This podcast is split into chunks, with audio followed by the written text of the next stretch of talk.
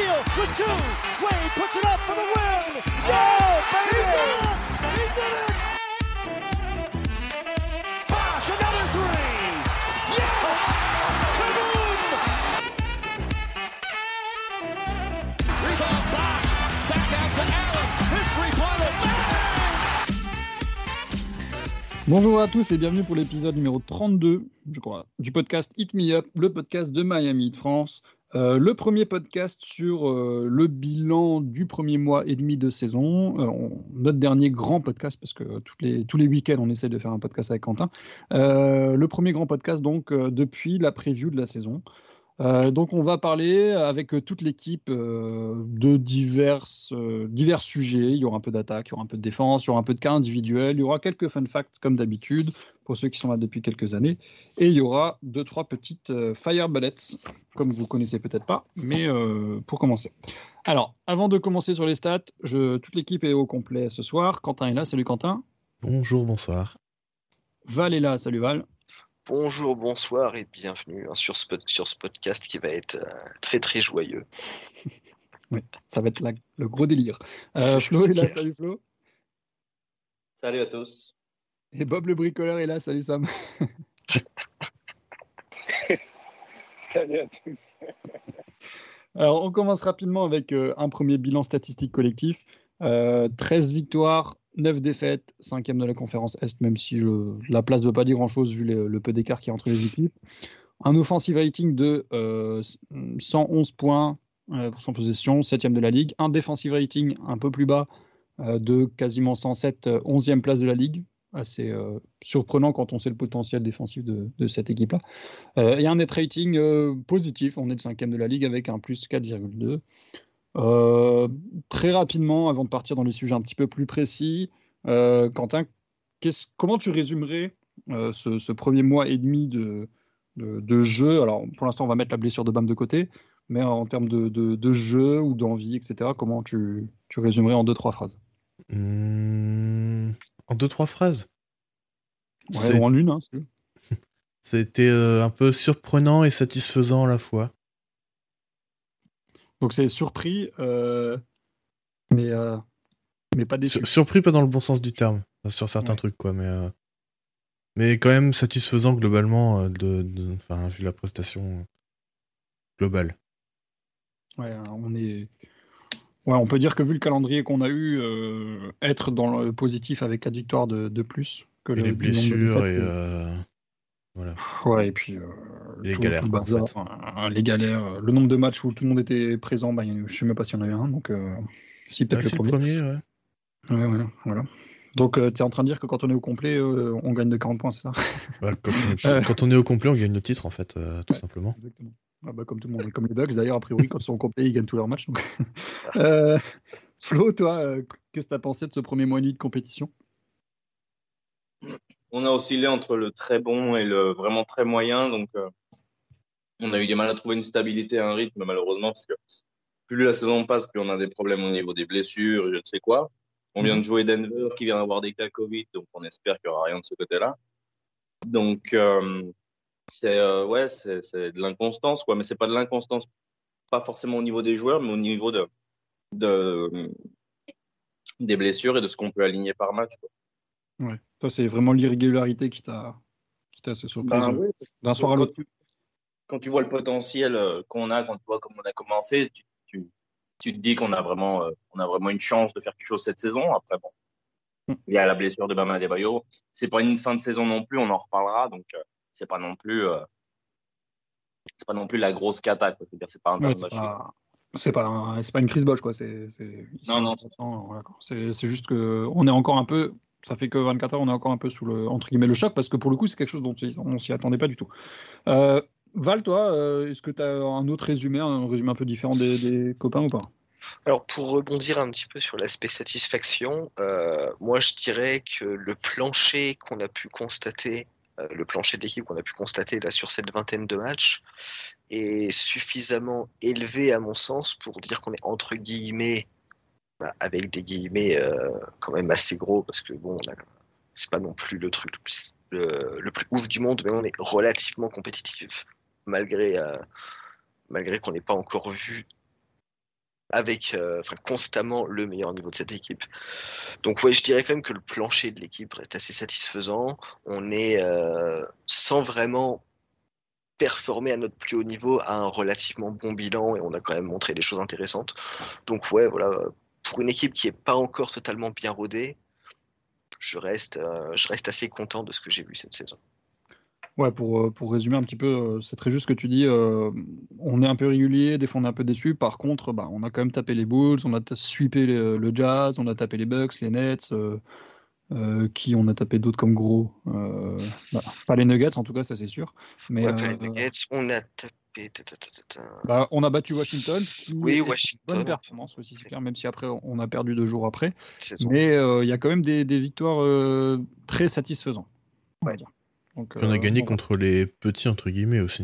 Enfin, on a perdu quelques matchs, ouais. forcément, mais euh, on, a gagné, si, on a gagné Orlando, on a gagné OKC, on a gagné les Pélicans, Détroit aussi. Détroit, Dal- ouais. Dallas aussi, on a gagné, je crois, non?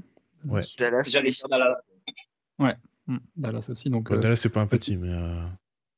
Ouais, c'est un moyen, c'est un moyen grand. Et, euh, et puis euh, en termes de petits, on a battu Milwaukee aussi en début de saison. très petit. là, L'effectif de, de ce match-là, ouais, c'était des petits. Ouais, c'était petit, ouais. Maintenant, euh, on- les joue la semaine prochaine et dans deux semaines, on va moins rigoler, je pense. Ouais, ouais. Mais, euh, C'est clair. Mais bon, on en reparlera d'ici là. Par contre, on a eu quelques défaites un petit peu moches. Euh, avant de partir donc sur ce bilan euh, du côté de l'attaque et du côté de la défense, euh, deux petits sujets que j'aimerais faire en introduction. Euh, Est-ce que vous préférez d'abord le violent ou d'abord le drôle? On voit la violence tout de suite, non? Ouais, ça, c'est la fait? violence. Voilà. Comme On ça, on, on pourrait se calmer après. Euh, Donc, on va parler un peu de, de Bama Debayo, du coup. Euh, blessure, euh, déchirure ligamentaire du pouce, si je dis pas de bêtises. Ça. Euh, Ouais, ça. Donc, euh, les plus positifs, optimistes, je dirais même, euh, qui sont ESPN, annoncent euh, 4 à 6 semaines d'absence. Euh, les un peu moins optimistes, euh, qui sont plus proches de la franchise, euh, des échos que nous, on peut avoir, euh, euh, ça annonce peut-être même le double. Donc 6, 8, peut-être même un tout petit peu plus euh, d'absence. Euh, bon, je ne vais pas vous demander quelle était votre réaction, parce que bien évidemment, c'était la détresse totale. Euh, Juste pour, euh, pour remettre en, en perspective.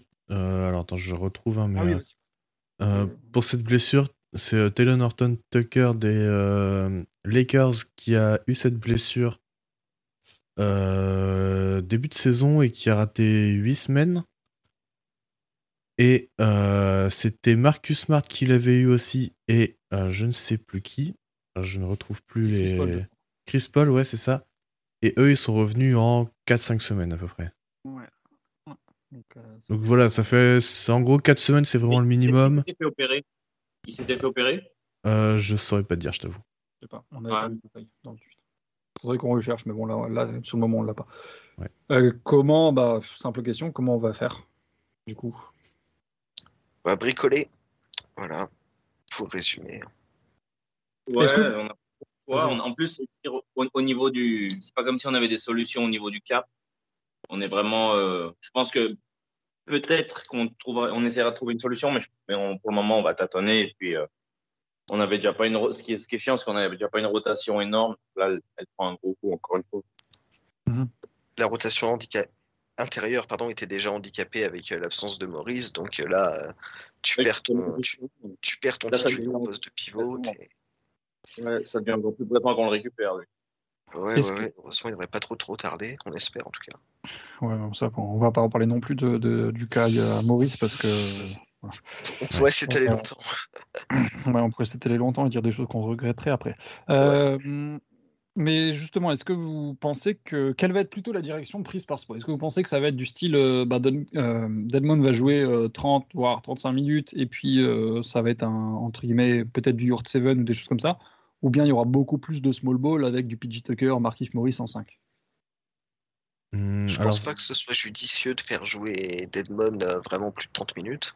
ouais, en fait. Parce qu'il a fait cette nuit, hein. donc euh, je ne sais pas. Pour ça que je ouais, il, il a joué, je pense, 30 minutes, c'est à- à peu près le max pour que Deadmon garde un, un rendement, euh, C'est ça. un bon rendement en fait, parce que Ouais. c'est le genre de joueur, on sait qu'il est bon sur, euh, sur des courtes périodes, et c'est pour ça qu'il est bon aussi, c'est parce qu'il est sur des courtes périodes. Donc si tout de suite tu le mets 35 minutes, bah, il est plus du tout aussi efficace. Et c'est pas peut-être pas ce que tu veux. Après, est-ce qu'on a vraiment le choix en ce moment? Parce que la rotation intérieure, du coup, en ce moment, elle se limite à Deadmon, Aslem, Yurt7 et PJ Tucker, ce qui est vraiment très faible. Et Enfin, a- pas là. Ouais, que- Est-ce que c'est vraiment un joueur de basket? En théorie. Bref. Et du coup, euh, je pense que il va, il va, vu qu'il a, allez, disons deux mois pour euh, trouver une petite solution, bah, il va alterner peut-être euh, essayer d'un et suivant les matchs aussi, hein, parce que hier Ouais. ça jouait beaucoup avec des grands, euh, Laurie Markkanen en 3. Mais euh, du coup, tester peut-être euh, parfois du Deadmon du, sur du 20-25 minutes avec beaucoup de small ball, parfois Deadmon sur du 30-35 avec un petit peu de small ball parce qu'il y aura quand même pas le choix. Peut-être d'abord tester du Okpala comme il l'a fait face à Cleveland, puis après, si ça marche pas, tester Yurt 7. Éventuellement Aslem, on sait qu'il l'a fait rentrer en rotation quand euh, Bam et euh, Deadmon étaient en problème de faute. Donc, euh, à voir. Je pense qu'il va, tester, il va tester avant de trouver la bonne solution. Bon, Udo, Udo c'était pas forcément une très grande réussite, mais bon, ça. Ouais, il avait, Je l'avais trouvé plutôt bon sur les quelques minutes qu'il avait eu, honnêtement. Ouais, il, il rentrait dans la tête des adversaires, mais moi, j'ai, enfin, j'arrive pas à me sortir de la tête. Je sais pas si vous voyez son, sa tentative de, de aller hoop de Kylori là, où Udo il y récupère la balle. Ah oui, Je non, pensais mais- qu'il allait sauter. Ah ouais. C'était, c'était tragique. Le pauvre, il m'a fait trop de la peine. Ouais, mais il met son petit mid-range, il défend, il prend ses rebonds. euh. Ouais, Enfin, euh, Okpala fait pas mieux. hein. Non, bah non, c'est clair. non, non, non, non. Mais ça en dit plus sur Okpala que sur Udo. hein. Ouais, mais- ouais, oui, c'est sûr, mais bon. Euh, Est-ce que, pour euh, conclure un petit peu ce, ce petit souci BAM, parce que du coup, évidemment, on peut pas savoir euh, qu'est-ce que Spo va faire euh, plus tard, pour vous, l'option d'aller chercher quelqu'un, euh, un free agent, ou c'est c'est impossible? Hmm, Je pense pas. Ça, Ouais. paraît, ça, paraît, ça paraît compliqué. Puis. Bah, Déjà, d'un point de vue tu euh, vas cap, Ouais, voilà. Ouais, voilà, juste, juste à partir de là, En fait, on pourra signer un joueur sans passer euh, par la case taxe euh, à partir du à peu près 25 février. D'après les, les calculs de- d'un mec de chez Voilà. Miami Heat Beat, ouais. un euh, podcast euh, Brian- américain. Brian Jones, non? Ouais, c'est lui ça. qui fait ça. Mais Adebayo sera déjà de retour à cette Ouais, Oui, voilà, en fait. J'espère, hein, parce que sinon. On espère quand même. Non, mais retour, franchement, ouais. si c'était une fin de saison, je dirais oui. Peut-être même plus tôt que ça. Enfin, je sais pas exactement. Mais euh, là, comme c'est pas une fin de saison, je pense qu'on va serrer les dents. Je les vois pas rentrer dans la taxe pour, euh, pour combler ce, Hmm. ce trou. Non. euh. Justement, quand Bam revient, on verra après si on peut rentrer dans la taxe pour vraiment, euh, si on, on a une chance d'aller chercher le titre, quoi. Ouais, Donc, je ne vois pas gâcher, ce- gâcher cette cartouche euh, juste pour remplacer Bam de trois mois, même si c'est un énormément. Puis c'est pour mettre un mini gros pansement en plus, euh, parce que les joueurs euh, disposés sur le marché actuellement, j'ai pas regardé, Ouais. mais euh, Ils sont, il n'y a pas de nom. Il y avait potentiellement, potentiellement eu Ed Davis, mais il a été signé par les Cavs. Euh, Ouais. Cousins donc euh, là, signé ceux par qui les restent. Bucks. Pardon? Cousins c'est signé par les Bucks Ouais, aussi. exactement. Et Mm. donc là, ceux qui restent, euh, en gros, c'est Aaron Baines, quoi. Que j'adore en termes de profil, mais qui a priori est complètement rincé physiquement. Des échos qu'on a pu avoir. Donc, euh, Parce que s'il était en santé, ça, ça serait vraiment Ce- une hyper bonne signature. Ouais. Ouais. mais bon. Enfin, Ça vu- parle aussi vu éventuellement de peut-être euh, couper euh, Okpala et soit le stretch, soit quelqu'un le récupère sur les, les waivers et du coup euh, on paye. On, on- en fait, on paye, son contrat ne rentre plus dans le cap. Mm. Et donc là, on pourrait Mais, signer euh, quelqu'un, mais euh, déjà, il faut bon, que a- quelqu'un en veuille. Voilà. C'est Il y, a ça. peu, il y a peu de joueurs dispo. voilà, donc, Ouais. C'est pas comme s'il y avait vraiment un free agent qu'on qu'on aurait pu aller chercher. Là, on, on aurait peut-être forcé Ouais, un peu le truc, quoi, mais, mais bon, c'est pas possible.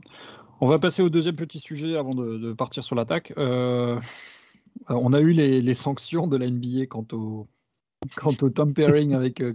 Alors, même tampering, c'est pas le bon mot parce qu'ils ont considéré qu'il n'y avait pas de tampering. Quentin va nous Ouais. donner la différence après, que- parce que moi j'ai encore un peu de mal à comprendre à quel point ça peut être une différence, mais bon.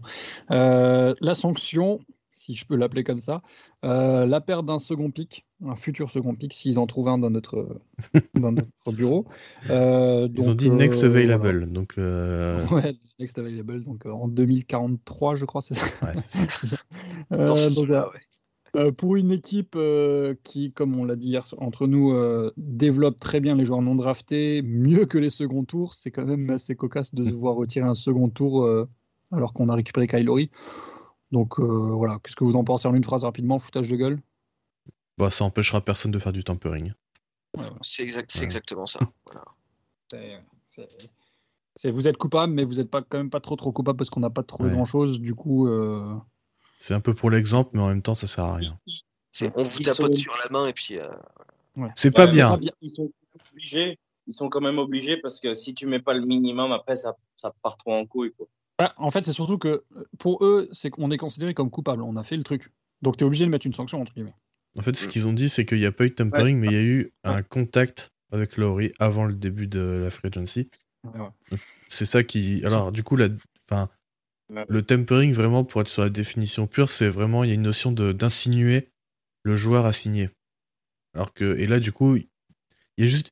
Alors, on a su qu'il y a eu contact, mais on sait pas si c'est Lowry lui-même, si c'est euh, son agent, s'il y a une réponse du camp de Lowry, si. euh, Enfin, on sait pas ce qui s'est dit, donc euh, il y a très bien pas Riley qui a pu envoyer un message à l'agent de Lowry en disant salut, et c'est tout, pas de réponse, tu vois. Ouais. Ouais. Ça peut être juste ça, quoi. Enfin, comme ça peut être quelques contacts. Salut, ça va? Oui, et toi, ça va? Oui, il fait beau à Miami. Ouais, clair. tu vois, tu ça viens boire un café, un truc comme ça. Quoi. Ouais, voilà. Ouais, donc euh, voilà, un peu foutage de gueule sur cette sanction-là. On l'attendait quand même parce que ça fait quand même plusieurs, enfin, plusieurs semaines, voire plusieurs mois que, que le- l'enquête était ouverte. Mais bon, Ouais. euh, Les boules sont Bulls, euh, d'ailleurs. Ils ont eu Lonzo Ball euh, pour un second tour de draft. Ben merci, quoi. Franchement, Ouais. euh, si c'était à refaire, tout le monde le referait. Donc, euh, Bah, c'est ça. C'est ça. Un peu drôle. C'est comme si en classe, tu dis un élève, c'est pas bien, et que tu l'en- l'envoies sans le punir. Donc voilà. Euh, on va partir du coup maintenant sur le premier sujet, l'attaque sur le demi-terrain. Euh, deux, trois petites stats. Donc, comme j'ai dit tout à l'heure, on est euh, le huitième offensive rating de la ligue, enfin septième, septième depuis ces deux derniers matchs, parce que j'avais pris les stats pour ce week-end. Euh, 111 points par match. Par contre, sur demi-terrain, ben, c'est beaucoup plus faible. On est très moyen avec seulement 94 points par possession. Par, euh, sans possession, pardon. Euh, sinon, ce serait magnifique. Euh, très rapidement, qu'est-ce qui cloche sur l'attaque demi-terrain C'est notre point faible offensif, je pense. Comment, comment est-ce qu'on pourrait tenter d'y remédier? Flo, si t'as la solution. Non, pas vraiment, non. Euh, Sinon, appelle Spo direct. non, hein. Ouais, ouais, donc, euh, je sais pas si c'est vraiment un manque de rythme, si c'est, je sais pas. euh, c'est- Bah, déjà- il y a vraiment, euh, ça fait penser un peu à la saison passée, quoi, par moment, alors que pourtant, au, tout- au tout début, on avait vraiment senti qu'il y avait une différence avec Lowry. Mais, euh, je sais pas, ça se marche un peu sur les pieds, c'est dur à dire. Déjà, il y, a le... il y a le fait que Robinson euh, ne... ne rentre pas de tir. Enfin, il en rentre, mais pas assez. Mm. Ça, ça joue forcément. Et Pour euh, autant, quoi. ouais, début de saison, on était très bon sur le rebond offensif. Beaucoup moins euh, depuis quelques semaines, je dirais. Donc forcément, bah, c'est pareil. C'est... je- Après, je sais pas si c'est considéré dans les stats comme attaque demi-terrain. Mais euh, c'est pareil, ça fait baisser aussi les... Enfin, on score moins, donc forcément, bah... le- J'ajouterais même- j'ajouterais même plus. C'est même pas que Duncan, en fait, c'est tout notre backcourt. Parce que Kylo, Oui. il a encore une moyenne à 3 points plus faible que Duncan. quoi. Donc, euh, Ouais, voilà. il n'y a aucun des deux qui rentre un shoot. Ils sont à tous les deux en moyenne à 30, virgule- bah, 30, virgule- 31,2%. Ouais, c'est pas Forcément. suffisant. Les deux, hein. Et ils en prennent horrible. 15 par match. hein. Donc, euh, voilà. C'est censé être deux des trois meilleurs shooters de l'équipe, quoi. Ouais, c'est ça.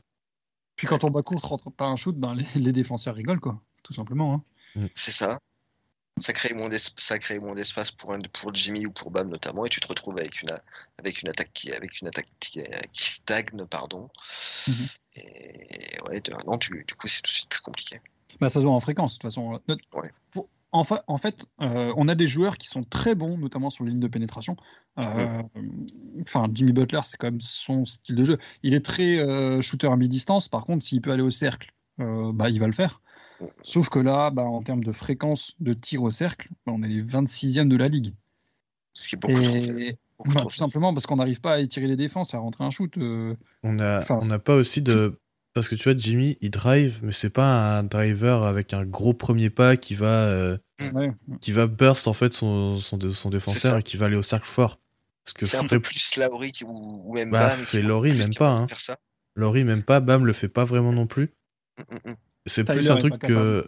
Ouais. Tyler, c'est pareil, c'est pas ça, ça vraiment, tu vois, c'est il joue sur ses dribbles, sur des feintes de corps. Euh, c'est pareil, c'est pas, pas ça, alors que c'est un truc que Oladipo pourra faire à son retour s'il est assez en forme. Bah, D'ailleurs, euh, je les donne comme ça maintenant pour qu'on pour puisse les utiliser peut-être après. les stats en ISO de nos quatre joueurs offensifs principaux, j'ai envie de dire. Jimmy Butler tourne à, en termes de. Donc je vais parler d'IFG plutôt, ce serait plus intelligent. À 46% de réussite, il est le 78e percentile, donc ça veut dire que. il y a que, 22. Ouais, meilleur que 78% des joueurs. Voilà, il est meilleur que 78% des joueurs. Bama Debayo est aussi très performant dans ce domaine-là. Il est dans le 75e percentile. Et puis là, du coup, on descend tout de suite. Kylori est le 59e percentile. Et surtout Tyler Hero en termes d'isolation, euh, même si sa fréquence n'est pas si énorme que ça. Et le 6e percentile. Donc ça veut dire que sur 100 joueurs, bah, il n'y en a que 5 qui sont euh, moins bons que lui. Donc euh, voilà, c'est assez tragique quand on sait euh, l'importance et le rôle de Tyler euh, dans notre attaque. Alors c'est pas du tout lui jeter la pierre parce qu'il est très très bon depuis le début de l'année, mais ça représente un peu le fait que individuellement chacun a beaucoup de mal à créer un shoot sans écran ou sans qu'il y ait un décalage fait avant. Mm. Donc c'est aussi pour ça que l'attaque sur demi-terrain galère tellement. Oui, non.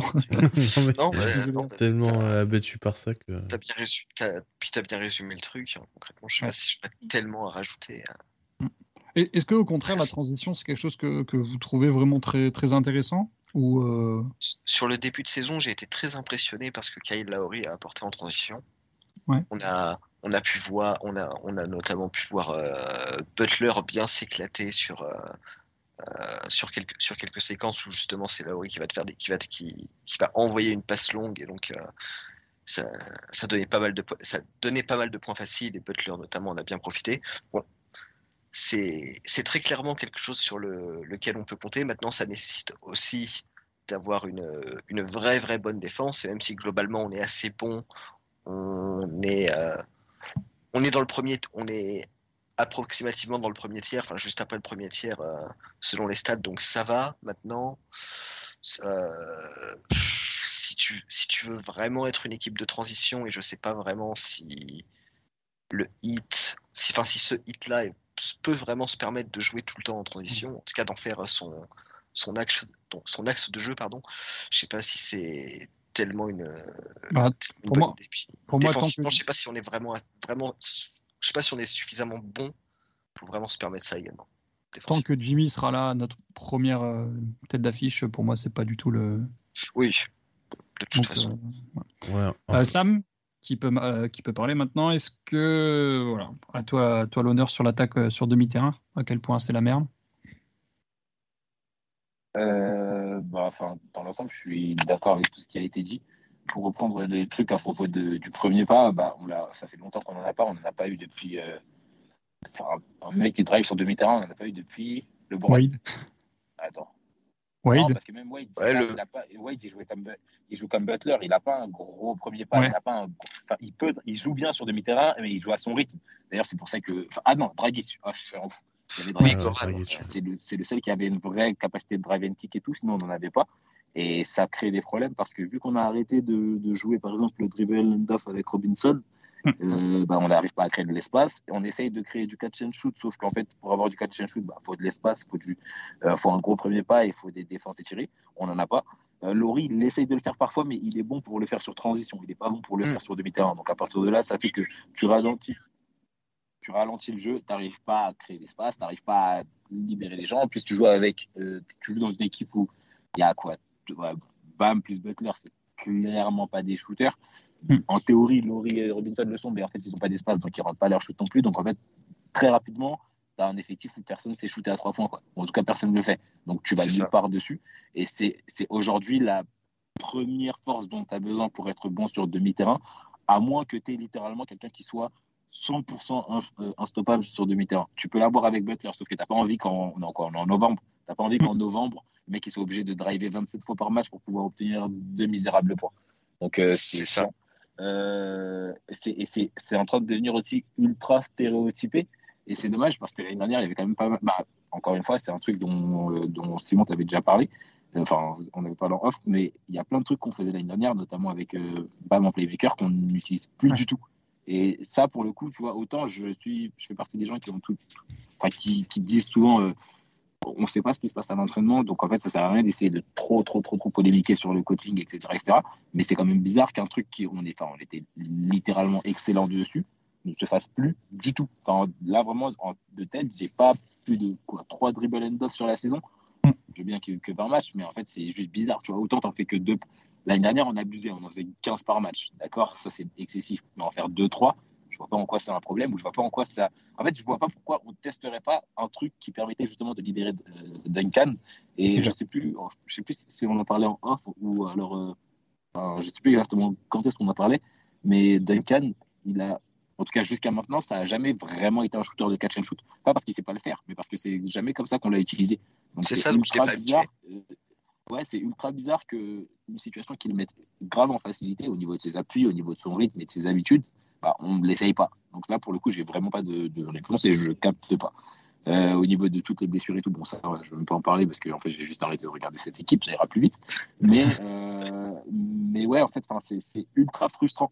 Après, bon, encore une fois, on a de la chance d'avoir une équipe qui sait courir, qui est très très bonne sur, euh, sur transition, parce que Laurie est un bon passeur sur transition, parce qu'on a des gens qui peuvent courir vite, et parce que, principalement, héros est incroyable. Sans lui, on n'en est absolument pas là sur ce, sur ce mm. début de saison. Mm. Et c'est justement, enfin, c'est aussi pour ça qu'il y a pas mal de gens qui commencent à demander euh, à ce qu'il soit inclus dans le, dans le, dans le starting five pour qu'il puisse justement euh, libérer un peu euh, le truc du demi-terrain et tout. Ça, c'est, je suis pas convaincu.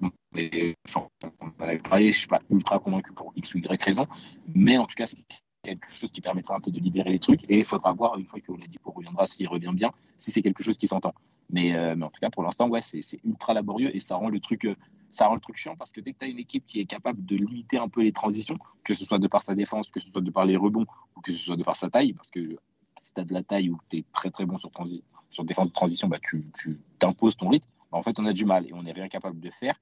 Et tu sais, ça peut même se voir face à des équipes complètement bidons comme Détroit. Tu vois, en fait, contre des équipes éclatées, si tu n'arrives pas à créer, bah, en fait, tu peux rien faire. Et donc, on a été obligé d'attendre le quatrième carton que que bah, voilà, Hero se, libère un peu et que tout le monde arrive à jouer. Euh, c'est face aux Bulls, au bout du compte, c'est pareil. On a, enfin, on a bien joué, donc c'est pas pour se plaindre, mais on a réussi à libérer le truc quand, en fait, dans le dernier carton, il y a eu, il y a eu la création de shoot parce que la balle tournait et que les gens ont eu de l'adresse. Parce qu'effectivement, quand la balle tourne et que les joueurs sont pas défendus à 0,4 cm, bah, du coup, tu as de l'espace et tu as même des types comme Keb Benson qui sont capables de mettre 16 points dans un carton. Du coup, euh, ouais, c'est assez frustrant et c'est, dire, c'est dommage, mais c'est, en tout cas, c'est pas encore la sonnette d'alarme, mais ça peut vite le devenir. Et là, ça va être encore plus problématique quand bah, là, on voit qu'en fait, on n'a plus personne sur l'effectif. Quoi. Euh, voilà.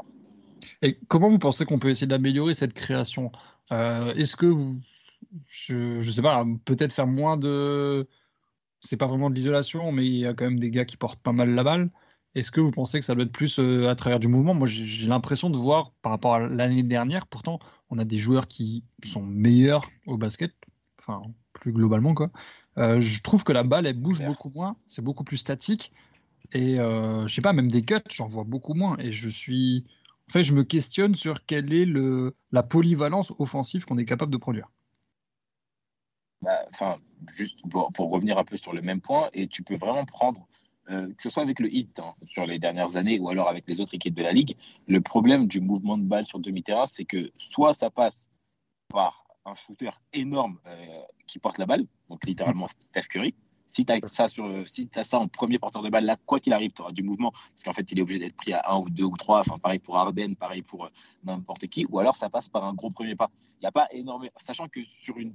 Disons que sur une, un demi-terrain, la défense, elle est statique de base. Ça veut dire que chacun prendra son joueur et tout. La meilleure manière de, de, de, de, bah, de déstabiliser ça, c'est de créer un premier truc à la base. Et ça, en fait, on peut pas le faire. Parce que le porteur de balle, au bout du compte, Laurie, c'est ni un mec qui, qui a un énorme premier pas quand il part à, l'arrêt. Il le fait parfois. Et d'ailleurs, parfois, il y va surtout au physique et il y va un peu à la. Voilà. Euh, ou alors, euh, il c'est pas, c'est pas un shooter, de, enfin, c'est pas un, pull-up shooter quand il démarre avec la balle. Et il y a personne qui est capable de provoquer du drive. Du coup, c'est, plus ça avance, moins je suis réticent à l'idée euh, d'avoir héros sur le, sur, le, sur le starting.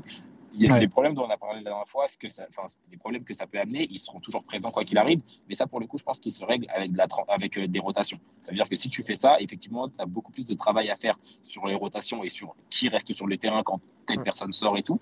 Et là, le risque, c'est effectivement que Spolstra, on le connaît, au niveau des rotations, il a tendance à rester un peu dans. Enfin, si par exemple il y a une équipe qui va faire un run, il va rester avec elle jusqu'à ce qu'elle se fasse, Hmm. qu'elle se fasse rattraper et que ça pose problème. Ça, c'est le risque que ça peut créer. Mais effectivement, si tu as envie que sur tes premiers, enfin, sur ton demi-terrain, tu sois capable de créer quelque chose, là, pour le coup, aujourd'hui, c'est.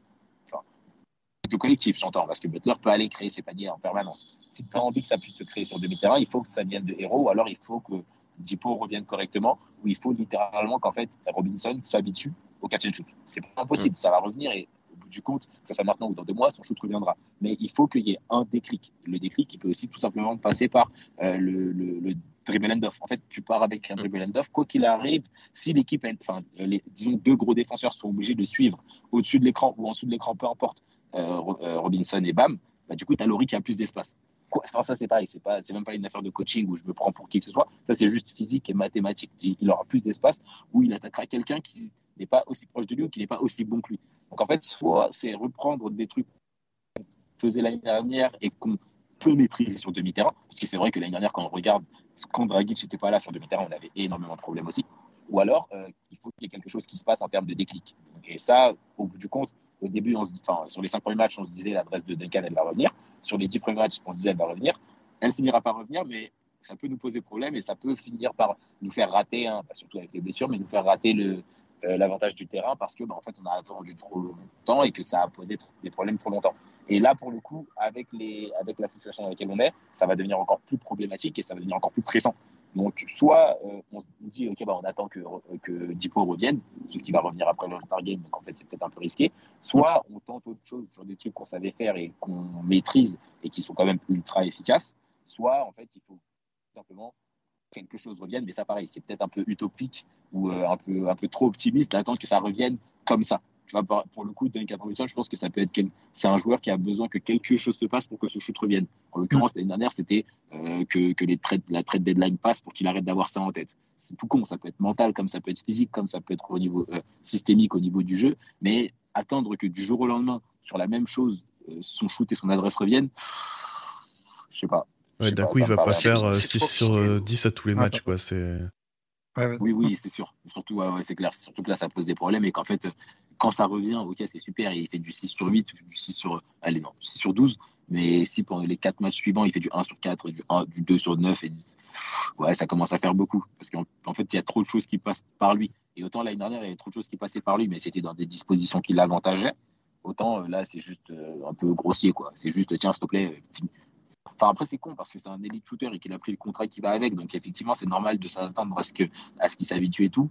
Mais euh, en fait, ça fait que renforcer un, un, un rouage qui, qui, qui ne convient à personne, en fait. Parce que même au niveau des chiffres que Quentin partage hyper souvent dans la conversation, bah, tu vois que les, les, stats avec Jimmy plus Bam sur les terrains, ils sont catastrophiques parce que les deux, c'est pas des shooters et qu'à côté, les shooters ne sont pas des shooters, ne sont plus des shooters non plus. Donc, en fait, on s'embourbe dans un système qui ne, Enfin, je sais pas vraiment à qui ça convient, quoi. Autant sur euh, transition, tout le monde, tout le monde trouve sa place, il n'y a aucun problème. Autant là, je sais pas vraiment si c'est de l'obstination ou si c'est ça va finir par marcher ou si c'est à l'entraînement ça marche, donc faut que ça ça marche en match. C'est pas impossible.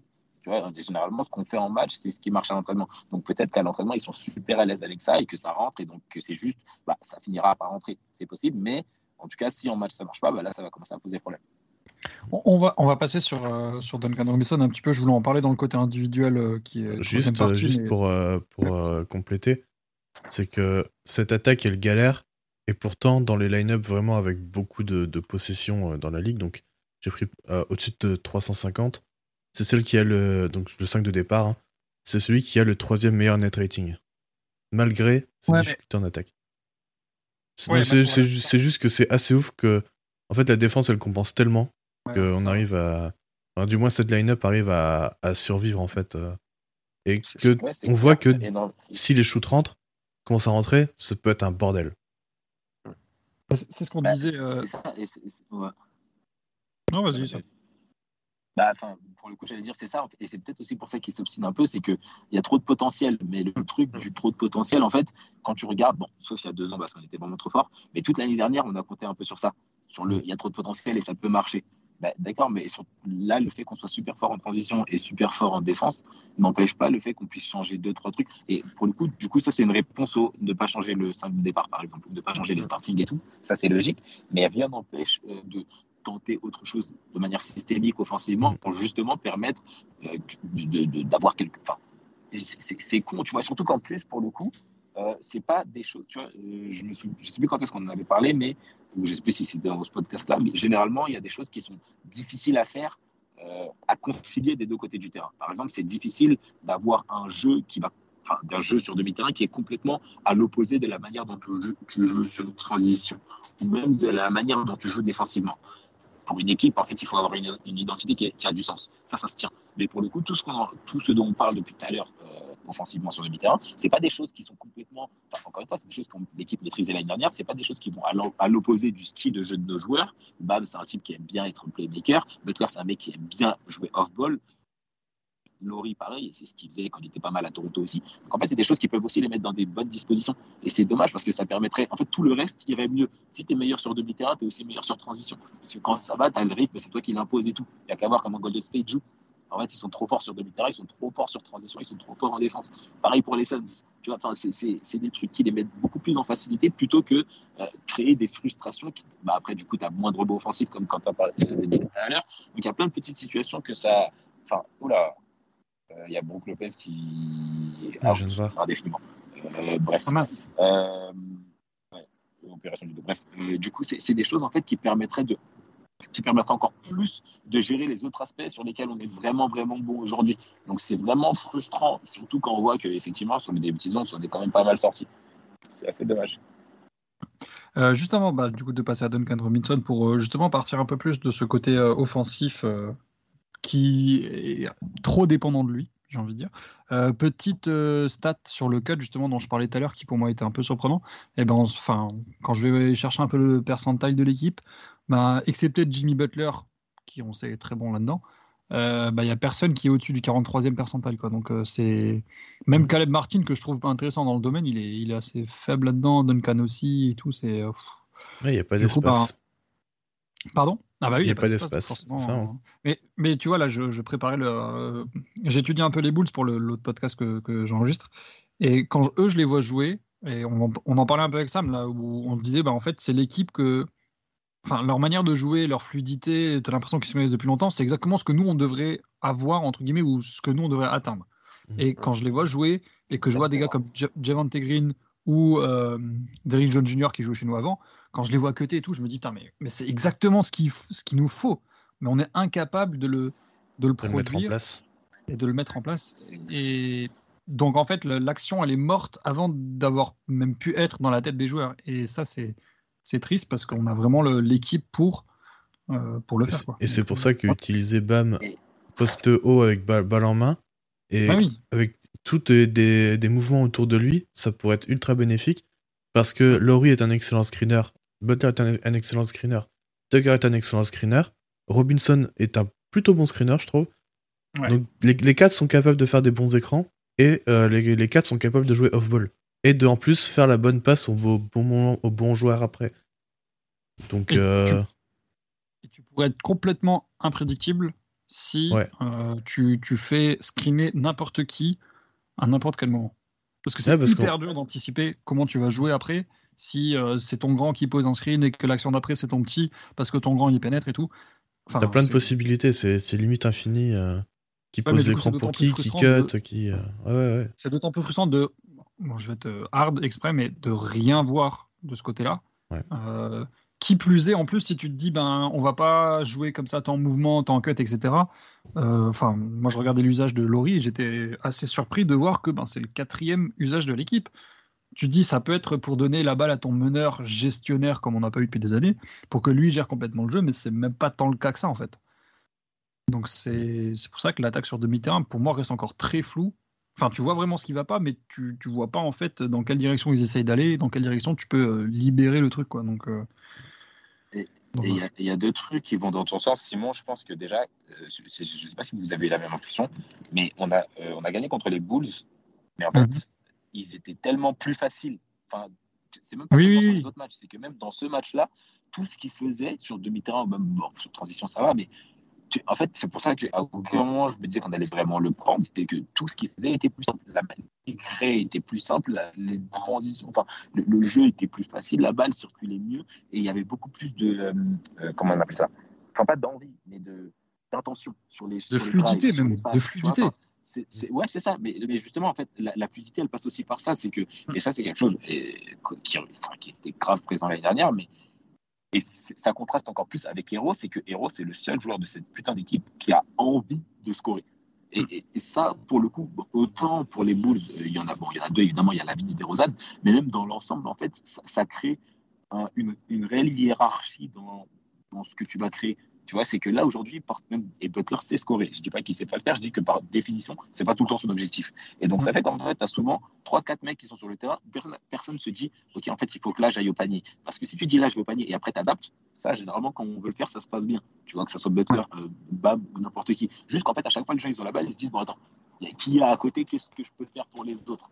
Et ça, ça rend, bah voilà, c'est stérile, c'est lent, c'est flou. C'est utiliser le mot flou, bah c'est exactement ça. Là où tu regardais les Bulls jouer, même quand Lonzo il a la balle directement, c'est bon. Ok, euh, où est-ce que je trouve Lavine parce que Lavine il va aller scorer? Où est-ce que je trouve De Rosanne parce que De Rosanne il va aller scorer? Où est-ce que je me place pour permettre à De Rosanne de scorer? Là, même si tu as Robinson qui se place pour permettre à Bam de scorer, bah Bam va pas se dire effectivement il faut que j'y aille. Il va le faire par moment et il y a énormément de paniers où il va y aller, etc. Mais du coup, il n'y a, y a pas cette et c'est pour ça que je parlais un peu tout à l'heure de héros dans le, start, dans le starting five, mais c'est vraiment un truc où il n'y a personne qui se dit, OK, en fait, il faut aller au panier et après on voit ce qui se passe. Ou alors ils le font une fois, sur, une fois par carton, ou alors trois fois par. C'est chiant et c'est flou et c'est lent et ça frustre tout le monde et ça, ça gêne vraiment trop de choses dans le jeu. C'est trop dommage. Là où sur transition, en fait, sachant que tout le monde se dit, OK, il faut aller au panier, bah forcément, il y a des choses qui se passent parce que nos joueurs sont bons. Comme tu disais tout à l'heure, l'effectif est bon. Donc effectivement, si tout le monde va au panier ou que tout le monde se dit, là, il faut scorer, bah oui, évidemment. Donc, euh, voilà. Mais Combien de fois on a vu Butler euh, ne pas prendre un lay-up tout cuit pour ressortir sur un shooter euh, Bam, pareil. Enfin, même Laurie, hein, il a refusé beaucoup de tirs. Enfin, c'est des joueurs qui refusent beaucoup de tirs pour le collectif, alors que c'est des tirs qu'ils doivent prendre 10 fois sur 10. C'est marrant parce que c'est une opposition, enfin un paradoxe que, complet dans l'équipe, je trouve. Et c'est pour ça que Tyler Hero, je pense, est tellement important pour nous. C'est qu'il a l'opposé complet des autres joueurs.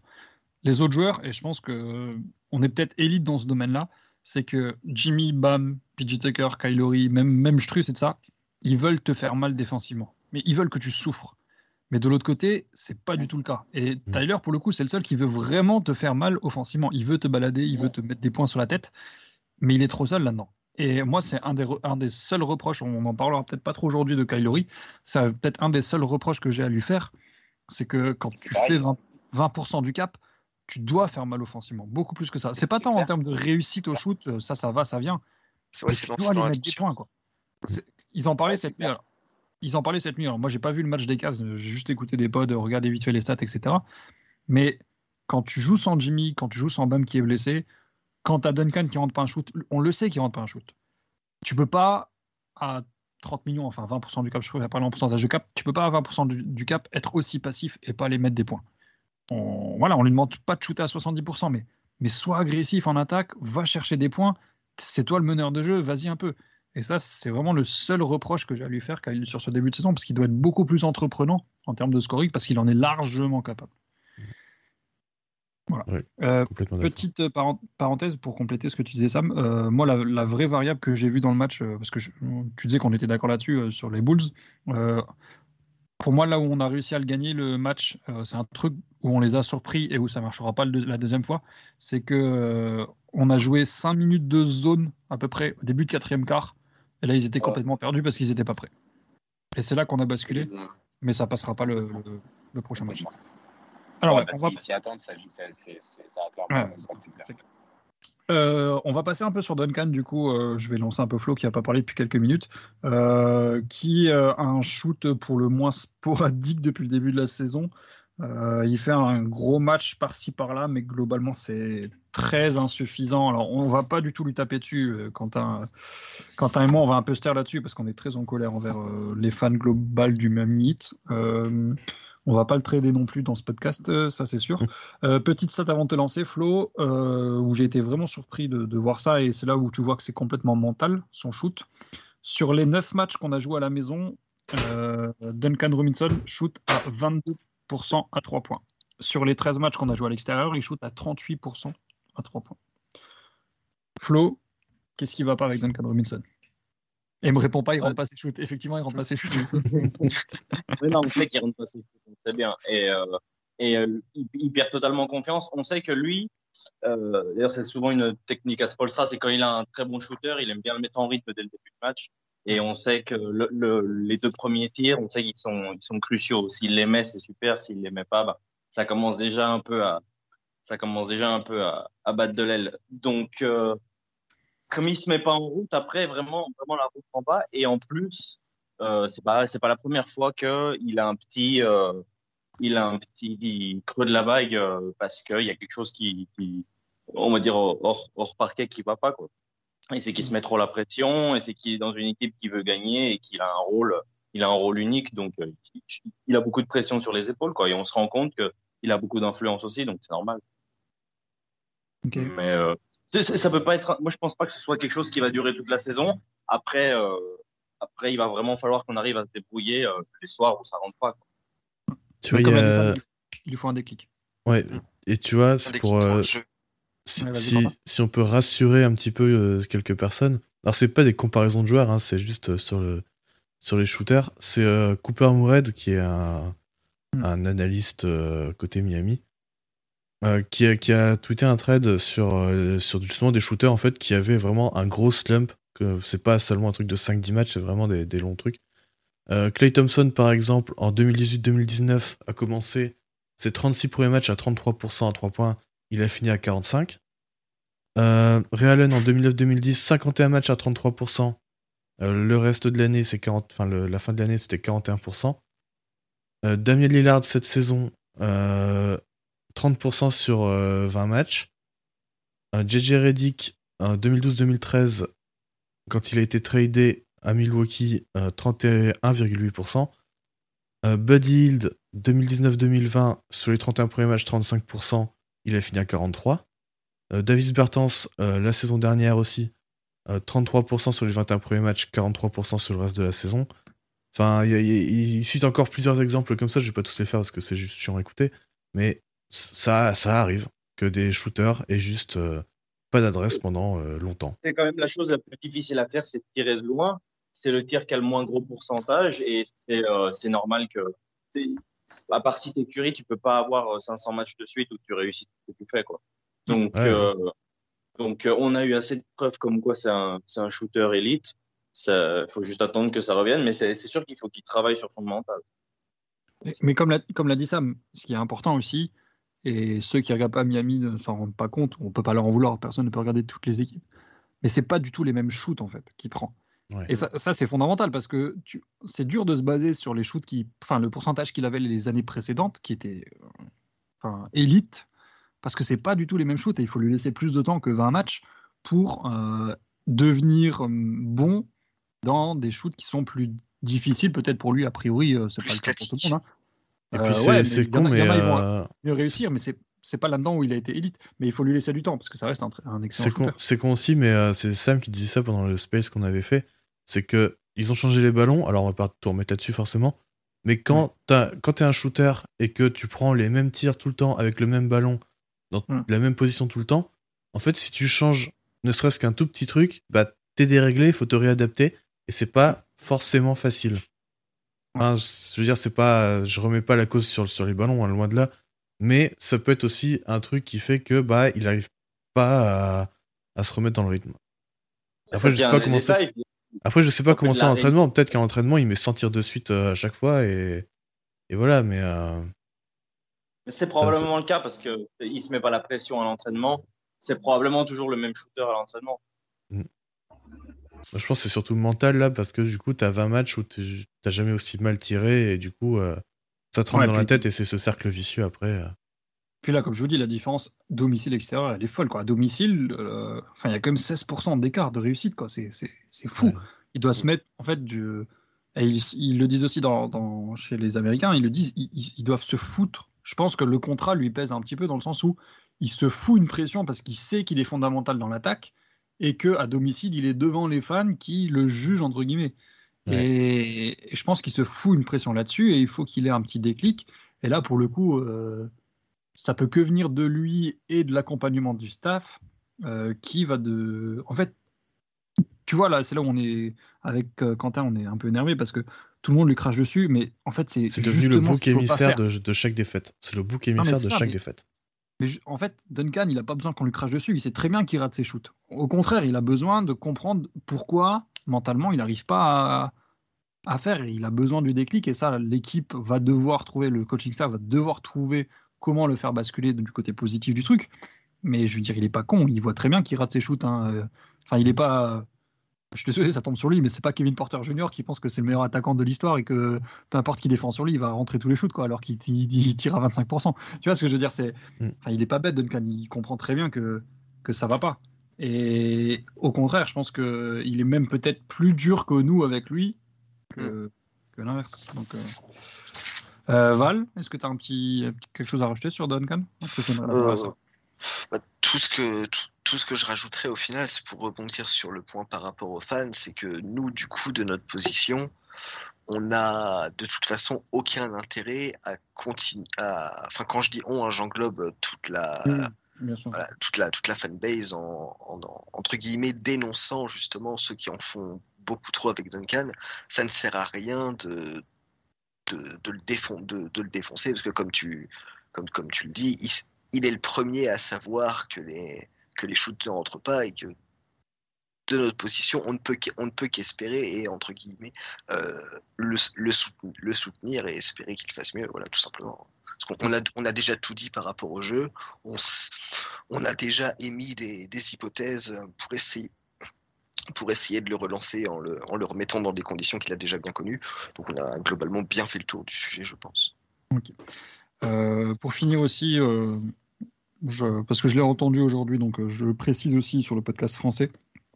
Les fans qui déjà de 1 demandent son transfert, c'est pas possible. Techniquement, c'est impossible aujourd'hui. Deuxièmement, ça sert à rien parce qu'on va pas transférer un mec qui a sa cote au plus bas. Troisièmement, il est hyper important pour nous, donc on va pas le transférer maintenant alors que euh, une grosse partie de l'attaque enfin, est basée sur le fait que Duncan peut rentrer ses shoots. Donc voilà. Et quatrièmement, ça c'est une critique que veux principalement sur le côté américain, hein, très peu en France. Euh, nous, on, rigole beaucoup là-dessus, sauf qu'il faut le prendre avec le troisième degré. C'est que les critiques qui disent que euh, faut que Duncan Robinson il arrête d'enregistrer un podcast, faut qu'il aille à la salle. C'est non, non, non. c'est encore plus hein. ridicule. mais ça, c'est. il y a des gars vraiment, ils ont écrit ça sérieusement, quoi. Mais Duncan Robinson, il est à la salle, hein, vous inquiétez pas. c'est pas parce que.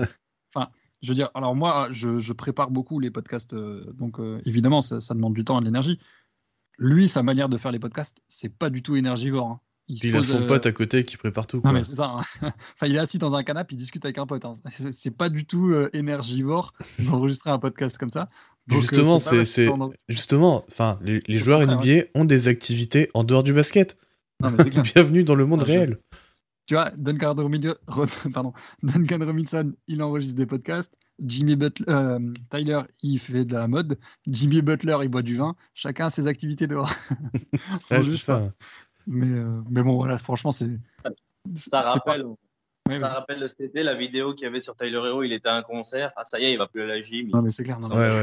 Ça, ça me fait rire. Quoi. Enfin, il y a 24 heures dans une journée. Hein. C'est pas parce qu'ils prennent deux heures de repos que. c'est vraiment. C'est bien de penser un peu à autre chose, tout ça. Enfin, c'est vraiment.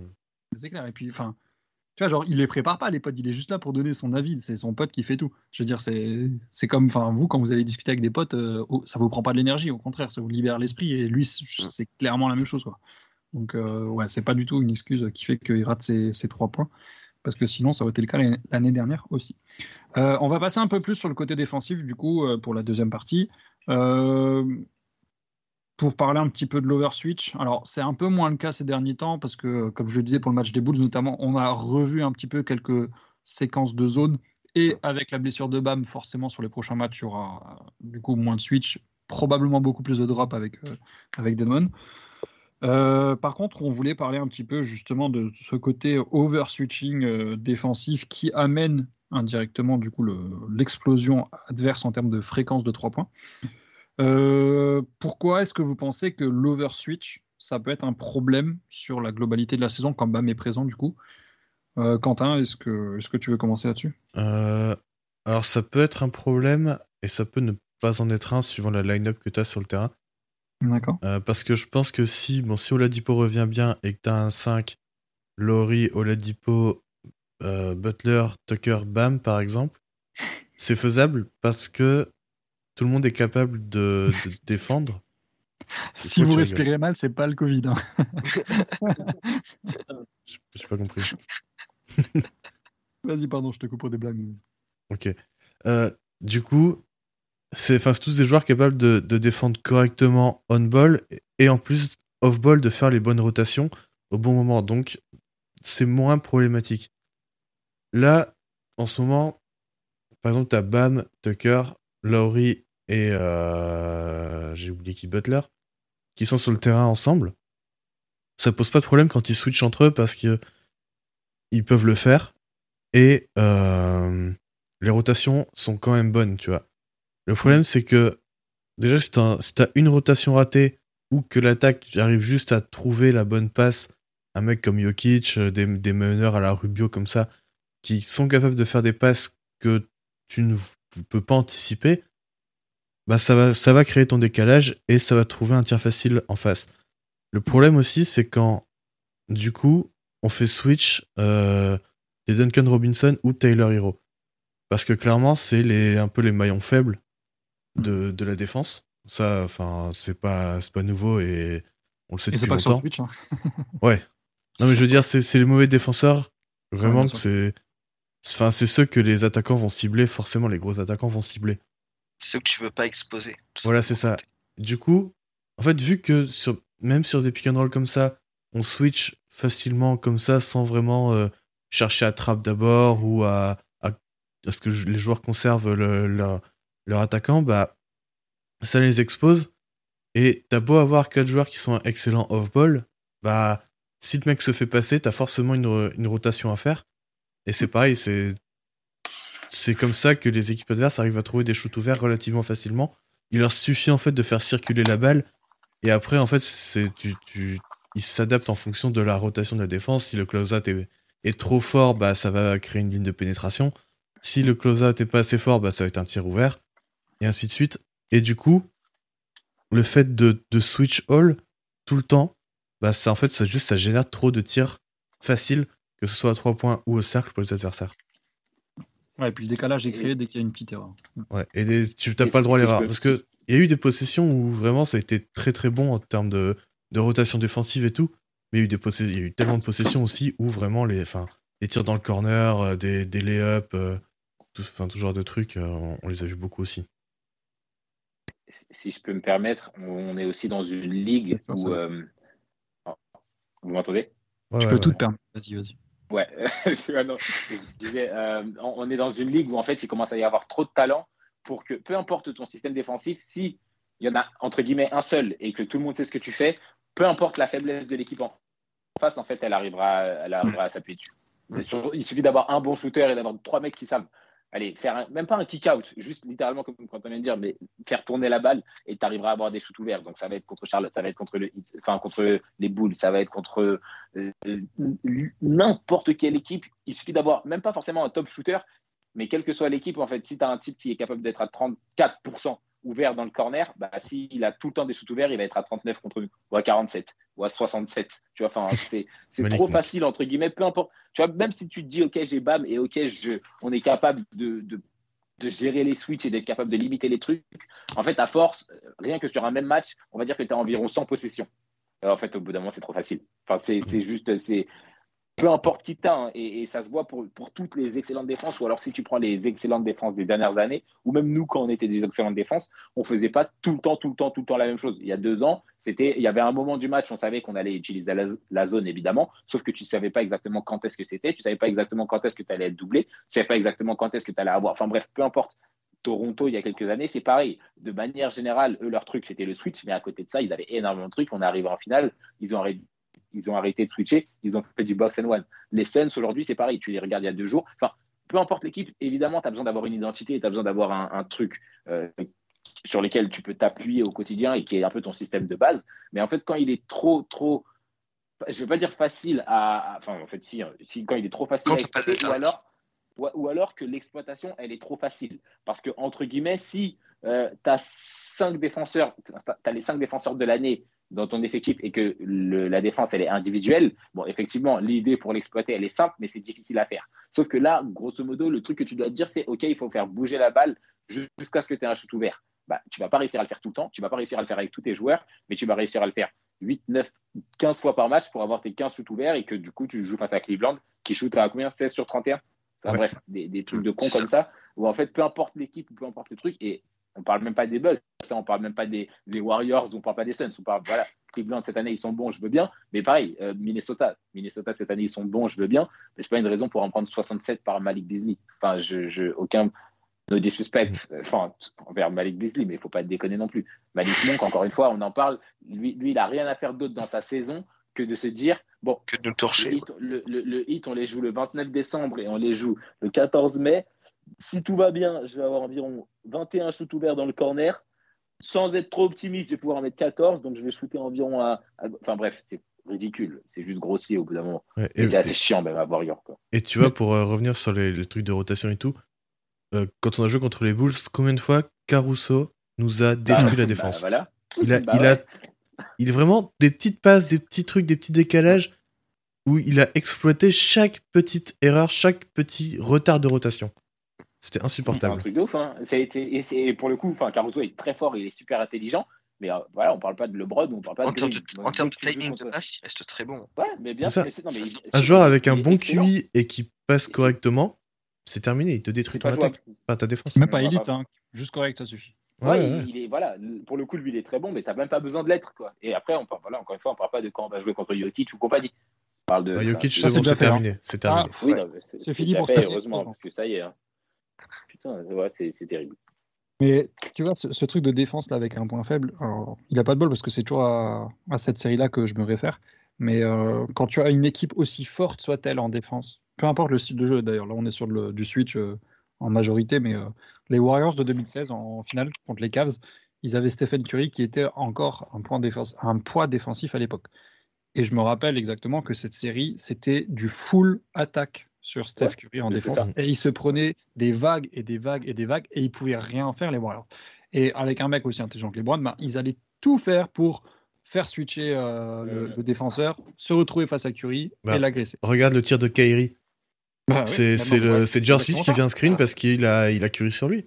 Ah, bien sûr, mais c'était le but de façon de. Enfin, des trois matchs qui gagnent pour euh, remonter dans la série, c'était du- c'était que ça, que ça, que ça, que ça. Mm. Et c'est pour ça qu'aujourd'hui, et c'est le- pour moi, c'est la vraie différence avec les années euh, 70, 80, peut-être 90 exactement, je ne suis pas un spécialiste de ces années-là, mais c'est que euh, avant, tu avais des gros points forts qui étaient euh, la priorité, entre guillemets. Aujourd'hui, c'est surtout les points faibles qui sont importants. Tu ne peux pas te permettre ouais. d'avoir des gros points faibles. Mm. Sinon, tu es mort. Et là, pour le coup, quand on a des gars comme Tyler Hero et Duncan Robinson sur le, sur le terrain, ben, surtout quand euh, les deux sont là en même temps, c'est trop faible. Parce qu'en plus, Robinson, pour, enfin, pour sa défense, il a, il a vraiment progressé. Je le trouve vraiment intéressant off-ball dans ses aides. Mm. Mais juste, bah, enfin, sur l'homme, euh, il sera bouffé par euh, 90% des attaquants adverses. Ouais, mais ça aussi, c'est parce qu'il est trop lent physiquement, il n'y arrive pas. Quoi, tu vois, mais ça, Ah oui, non, mais clairement, c'est pas, pas de sa faute en soi, quoi. C'est, Ouais, non, bien sûr. C'est comme ça. Enfin, il y a un moment, c'est acquis, tu vois. Quand, quand chaque euh, lendemain de match dans les mentions, on a euh, Robinson, il sait pas défendre, bah oui, vous, enfin, vous atterrissez ou C'est Ah, c'est merci. même pas, il sait pas, c'est il peut pas au niveau auquel tu lui demandes, quoi, tout simplement. Ouais, mais ça, enfin, c'est quelque chose dont on sait. Enfin, euh, Et Voilà, c'est encore si une fois le problème du switch, hein, c'est parce que alors, à chaque fois, il se retrouve avec à faire des possessions sur, euh, sur des bookers, sur des lavines, sur des, des énormes scoreurs, euh, alors que c'est pas nécessaire. Quoi. Il y a, il y a un autre si- moyen de si- défendre sur ces joueurs. si vous lisez le scouting report, Ouais, peut-être. vous savez que Duncan Robinson, il peut pas défendre. oh putain de merde. D'ailleurs, ouais, putain, oh, bref, Franchement, elle, est venue, putain, elle est venue toute seule. mais Ah non, mais elle était belle, elle était belle. Elle est, oh, elle est gratuite, Ouais. mais il fallait qu'elle sorte. Ouais, elle est Euh, importante, elle est importante. Elle est importante. Euh, Est-ce que vous avez quelque chose à rajouter sur le Switch ou bien on parle un peu sur le- la défense globale On va faire un petit peu sur le- la protection de cercle, des choses comme ça Euh, non, le switch, euh, Je pense qu'on a bien résumé le truc. Oh, ouais, vas-y. L'Overswitch nous a aussi euh, nous a aussi coûté un truc où on avait vraiment progressé en tout début de saison, c'était par rapport au rebond. Euh, Ouais. Quentin, je crois que Ouais. ça en a parlé un petit moment. Nos, nos pourcentages au rebond, que ce soit offensif ou défensif, ils, ont, ils sont complètement tombés alors que on avait passé, euh, je veux dire, on a joué quoi là? On a joué 13, 9, 22 matchs. Je pense que sur les 11 premiers, on était toujours encore euh, premier au rebond par match, au pourcentage, au pourcentage au rebond. Et d'ailleurs, ça se voyait dans, même dans les stats personnels de BAM. Et euh, depuis qu'on a, on est vraiment, on a eu un stretch de match où vraiment on a vraiment abusé de, de l'overswitch et ça s'est tout de suite ressenti. Euh, et les, les, équipes ont re, su réexploiter euh, un défaut qu'on avait l'année dernière. Mmh. Ouais. Mmh. Non, c'est clair. Mmh. Non, non, mais ça c'est clair. Et puis après les blessures de Bam et ça n'ont pas aidé non plus. Euh, D'ailleurs, comme toi, Quentin, tu l'avais dit dans la conversation, le fait qu'il soit sur le banc pour régler ses soucis de pouce, ça aidera aussi, j'espère, à régler ses soucis de genoux qui, depuis le début de saison, le, le gênent aussi. Donc, euh, donc voilà. Ouais. Mais ouais, c'est clair. Et pourtant, on était la, enfin, on est d'ailleurs peut-être même toujours, j'ai pas vérifié sur les deux trois derniers matchs, mais la meilleure équipe au box-out. Et là, Kudok à PG Tucker, dont on parlera après.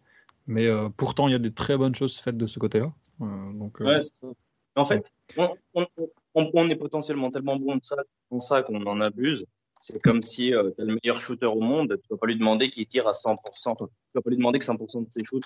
Bah oui. Euh, donc, euh, c'est pareil qu'on on en abuse. Et puis, les, les, les équipes, puis il ne faut, faut, pas oublier que physiquement, c'est pas facile non plus. Hein. C'est une, des, une des défenses les plus dures à appliquer pour chaque défenseur. Donc, euh, en mouvement constant, c'est aussi ouais, T'as besoin d'être focus euh, vraiment tout le temps, quoi. Donc, euh, ça...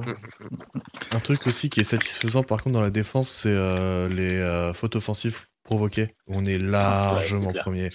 C'est le duo Lauri Tucker, ça monte bien. Hein. On en est à 35. Le deuxième, on a 21. Et après, c'est 18, 18, 18, 17, 17. Enfin, c'est vraiment. Euh... On est à 1,59 par match. 1,59 par match. On est le seul à plus de 1 par match. Mais tu vois, comme je disais tout à l'heure, ils aiment ça. Ils adorent ça. Et moi, j'adore ça aussi quand ils se mettent devant pour. Euh... Ils adorent. Mais c'est, je sais plus quel match c'est. Euh... J'ai plus en tête là. J'ai les images, mais je vois pas laquelle équipe c'est. Il y a un match où on en fait genre 3 ou 4 dans un quart. Mais c'est un truc ah ouais, non, mais c'est. furieux. Et ouais. c'est hyper kiffant de voir que, ouais, bah là. Ça, ça pour le coup, c'est beaucoup de Kylori quand même. Faut, ouais, faut ouais. Du yard. Mais tu bah, c'est. Aussi, je crois, mais... Laurie en a un tiers. Ouais, et Duncan Robinson le fait aussi pas mal. Hein. Ouais. Moi j'aime bien ça aussi. Bah, mais tu vois, ça, ça du coup, en fait, ça, c'est un truc où. Je pense qu'il est pas ça, si mauvais. Ça, ouais. ça, illustre énormément le, le QI basket de cette équipe ouais. et qu'elle se repose uniquement sur un truc si classique, alors qu'il y a des possibilités de polyvalence énormes. C'est juste, mais, pourquoi, pourquoi, ouais, ouais, genre, arrêtez, non? Enfin, vous êtes trop fort pour faire que ça. Vous êtes trop fort pour vous faire avoir sur le même truc depuis 4 ans. Et, et, encore une fois, tu vois, euh, on en avait parlé la dernière fois, mais euh, c'est des trucs, le, le, fait de compter sur le, le manque d'adresse extérieure, etc., c'est typiquement une défense de playoff, mais n'est pas en playoff. Et je veux bien que tu essayes de travailler quelque chose parce que tu as envie que ça soit super efficace plus tard, mais un, c'est quelque chose que cette équipe sait faire depuis l'année dernière. Donc, au bout d'un moment, je veux bien que ça soit important de, voilà, de, de garder ça dans ton organisme et tout, mais tu n'es pas obligé de faire que ça. Et puis, deux, bah, pour que ça soit efficace en playoff, il faut être dans une bonne position en playoff. En fait, si tu arrives, tu es huitième, que tu dois taper les Nets, puis les Bucks, puis les trucs, bah, ouais, tu peux avoir une super défense spé spécialisée dans les playoffs et que tu as travaillé toute l'année. En fait, tu vas te faire casser la gueule au premier tour. Donc, je, je là, que, là, ça risque d'être un peu compliqué, hein, niveau classement. Bah, mais non, mais c'est ça, tu vois, plus, plus, ça avance, plus il y a. Et c'est pour ça qu'il y a des équipes, bon, évidemment, elles, elles ont le problème inverse, mais qui déroulent complètement en saison régulière et qui après ont des problèmes en playoff, parce qu'elles ont des systèmes qui, en, en, saison régulière, sont trop, trop importants. Et le, le, le coup du tu laisses les. Bah, 2000 Milwaukee ces dernières années, exemple typique. Non, mais, je, parlais même pas, je parlais même pas des, de Milwaukee, parce que bon, eux, pour le coup, ils ont géré en playoff, mais ouais. Ouais, non, auparavant. Ou alors, oui, c'est clair. Ou alors, exemple, le Jazz, tu vois, leur défense en saison régulière, elle est ouais. invivable. Alors, je veux bien qu'ils aient Gobert et tout. Effectivement, tout le monde n'a pas Gobert, mais déjà, un, on a Bam. Donc, bon, voilà, on est capable de faire. On a Bam plus Butler, donc on est capable de faire quelque chose de concret. Et puis, ouais. deux, euh, on a la possibilité, parce qu'on a, on a montré qu'on l'avait déjà fait, cette équipe a montré qu'elle l'avait déjà fait, d'avoir autre chose offensivement et d'avoir quelque chose qui peut marcher en playoff et en saison régulière. Et pour ouais. gagner le titre, c'est con, hein, mais pour gagner le titre, on l'a déjà vu sur ces dernières années, euh, ou même plus que ces dernières années, je crois que ça remonte jusqu'à bah, sur toutes la, la, les deux décennies, euh, tu as besoin d'être top 10 offensif et top 10 défensif. Sauf que pour être top 10 défensif, tu as besoin d'avoir une bonne défense en saison régulière. Parce que ça veut dire que tu as été capable de mettre en place des trucs, tu as, as, été capable de créer quelque chose d'assez constant et pérenne qui tiendra toute l'année. Donc, c'est. En fait, il ne faut pas se voir trop beau trop vite. Et c'est peut-être aussi ça qu'on. Bah, D'ailleurs, c'est complètement ça que cette équipe a fait l'année dernière. Le délire du ouais, une fois qu'on arrivera en playoff, ouais, l'opt-in ou je sais pas quoi. Bah, je veux bien, mais d'abord, il y a 80 matchs. Bon, il en reste plus que 60. Il y a 60 matchs à gérer pour te mettre en bonne position pour arriver à cette situation-là. Et donc, vouloir uniquement travailler des trucs, c'est euh, un truc dont on avait parlé dans d'autres pods, mais la saison régulière, elle est vachement censée euh, enfin, elle, est, censée être utilisée pour te permettre de tester des trucs. Quand tu as envie d'être un contender, la saison régulière, elle est censée, c'est ce que les Bucks ont fait, c'est ce que Toronto faisait, c'est ce que les, les Lakers faisaient. Bon, les Warriors, ils n'avaient rien besoin de tester parce qu'ils étaient déjà trop forts. Mais c'est l'objectif. Et donc, te voir déjà trop beau en te disant, bon, OK, en playoff, on jouera comme ça et on fera ça. Non seulement c'est con parce que ça ne peut pas marcher en saison régulière, mais deuxièmement, c'est con parce enfin, c'est con. Euh, toute proportion gardée, mais euh, c'est contre-productif parce que bah, les équipes, elles t'analysent. Et quand tu arrives en playoff et que tu sais exactement quand, euh, comment une équipe va jouer, il y a deux solutions. Soit tu es tellement fort, genre les Warriors, et dans ce cas-là, on peut rien faire quoi qu'il arrive, soit tu es moyen, et dans ce cas-là, tu te fais botter. C'est d'autant plus paradoxal parce que c'est exactement ce problème-là auquel on est confronté qui, entre guillemets, qui étaient les problèmes de nos adversaires il y a deux ans dans la bulle, quand on est arrivé en playoff et qui ont, et qui, ont permis en fait à Miami de, bah, de à cette équipe-là de faire ce qu'ils ont fait en, play, en playoff euh, dans la bulle. Complètement. Tu te dis, tu, te dis qu'avec le coaching staff et les joueurs qui ont, qui, qui ont quand même vécu ça, tu t'attends à mieux, tu t'attends à plus d'adaptation et simplement à, à, plus de cohérence globale en fait. Tiens, je, pour revenir sur les fautes offensives, je regardais un peu les, les stats dans l'équipe. Qui est, qui est le deuxième derrière Laurie Duncan. Ouais, Duncan. Non. Ou PJ peut-être? Non.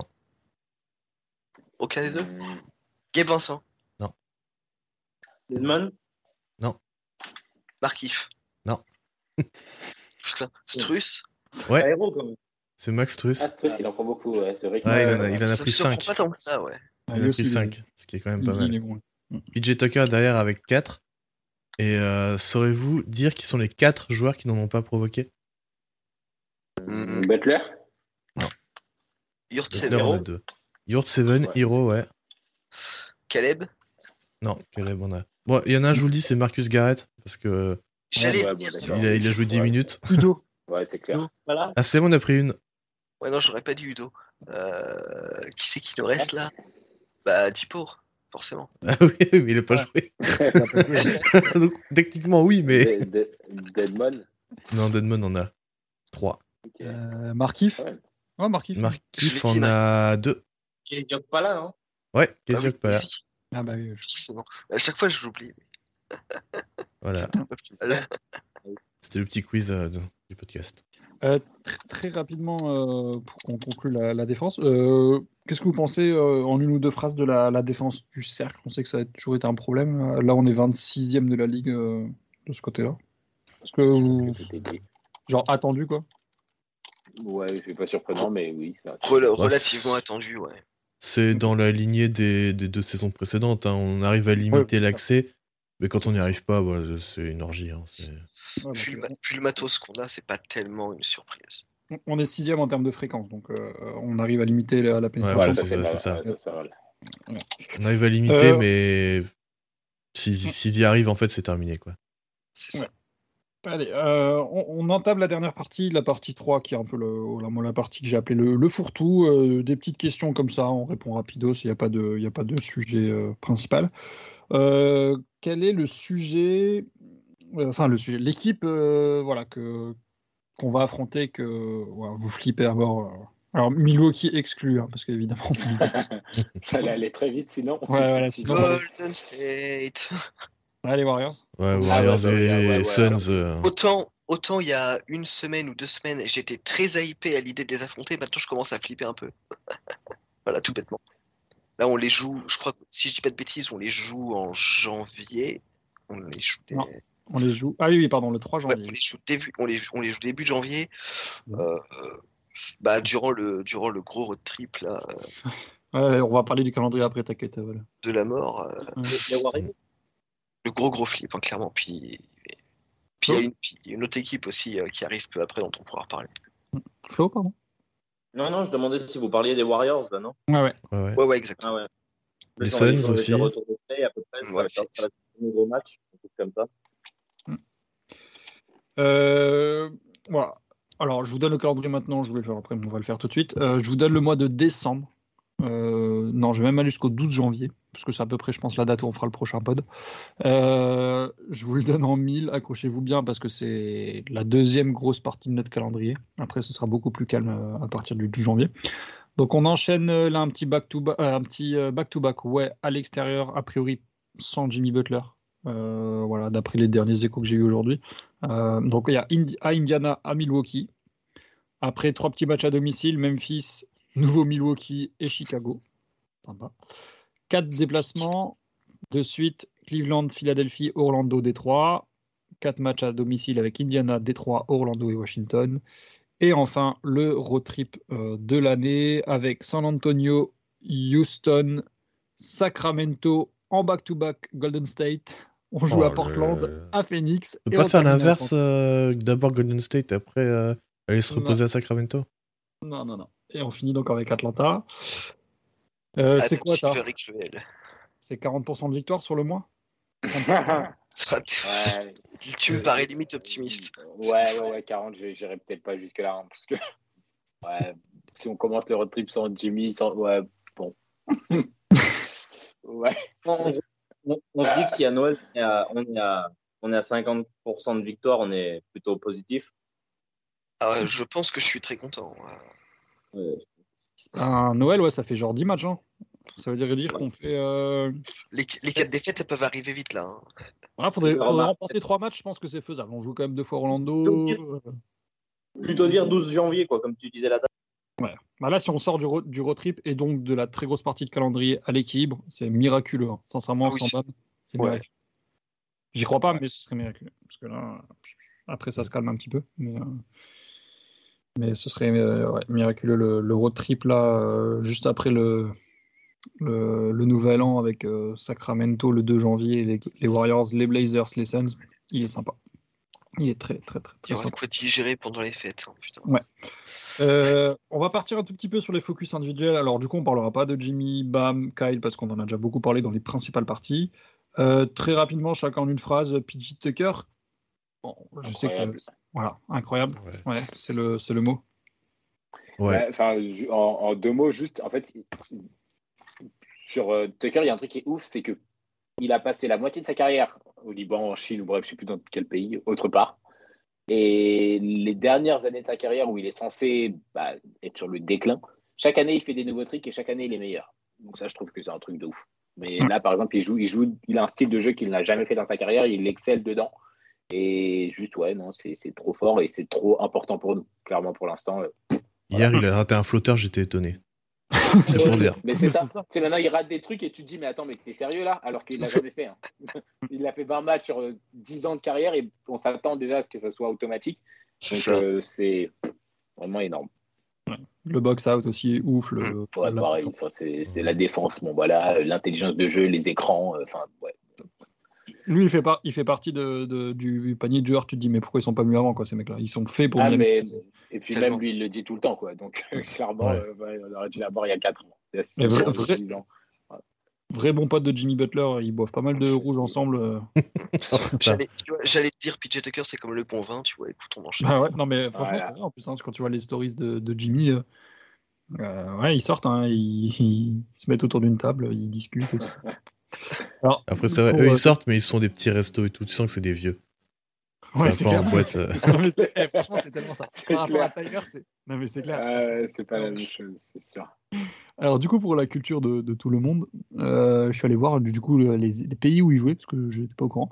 Euh, donc 2006-2007, première année, il joue 17 matchs avec Toronto et après il part à l'étranger. Donc il joue 2007-2008 à Israël, ouais, voilà. 2008 okay. à 2010 Ukraine et un petit peu Israël. Oh, 2010-2011 euh, en Grèce et en Italie. 2011-2012 en Allemagne. Et après, il rejoint Phoenix.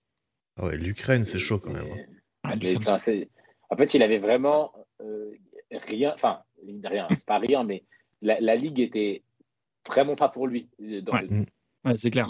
son style de jeu, enfin, le, le, le, comment il s'appelle ça déjà? Des tweakers? Attends. Euh, le twinner, oui voilà, le, défenseur qui est un peu petit et qui est censé être un peu la polyvalent à la Draymond Green et tout. Qui est entre, les, entre deux postes en fait, c'est ça. Voilà, c'est ça, c'est ça. Euh, il, était, enfin, c'était pas réputé, c'était pas important. Ils avaient besoin de grands, des bigs, des mecs qui sont, et donc il n'arrivait pas à trouver sa place. Et le, la ligue a changé et en fait d'un coup tu te dis bah ok c'est un profil incroyable. Et le type, il aurait passé toute sa carrière. Enfin, si toute sa carrière avait été dans une NBA comme ça, il aurait une réputation. Déjà, aujourd'hui, elle est quand même énorme, mais il aurait été vu comme un joueur totalement différent. Mm. Et c'est vraiment énorme. Je trouve ça hyper drôle que le gars il revienne en 2012-2013 et qu'il rejoint les Suns. Je trouve que c'est genre l'équipe parfaite, mais genre. Euh, limite, tu l'aurais pu revenir avant, en fait, tu vois. Bah ouais, non, mais c'est ça. Ouais, ouais, complètement. complètement. Donc, euh, PG Tucker. Et nous, on en rigolait en off parce que je l'ai découvert moi il y a quelques semaines. Euh, Sam, tu sais ce que c'est son prénom? Merde, vous l'avez dit, mais j'ai oublié parce que j'ai oublié aussi. ça n'a rien à voir avec PG, c'est Anthony, Léon. voilà, enfin c'est oui, un truc super. Euh, enfin, Anthony Léon, mais d'accord, mais t'es comptable du coup.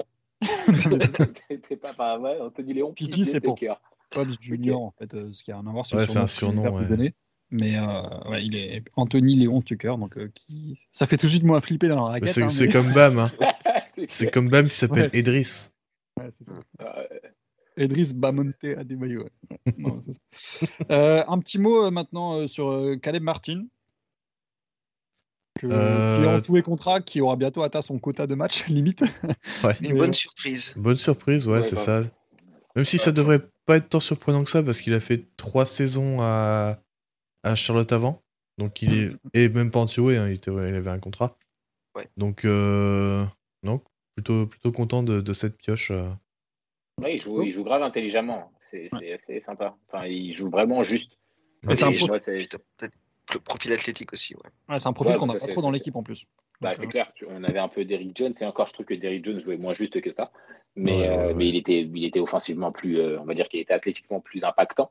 Mais, euh, mais ouais, il, était, enfin, il jouait moins juste. Et du coup, ça m'a surpris parce que, autant, effectivement, comme tu dis, Quentin, il jouait autre part avant, donc c'est pas si indécent qu'il joue bien. Mais euh, je m'attendais pas du tout à ça. Donc, euh, ouais, agréablement surpris. ouais, très, très bon. Hein. Vraiment un toué de luxe. Hein. Je sais pas combien. Enfin, je serais pas surpris qu'il joue vraiment le match, le maximum de matchs. c'est clair. alors, je vais vous surprendre. Je ne vous ai jamais surpris. On va parler de Gambassan, mais je vais lancer Flo. Vas-y, Flo. Ah.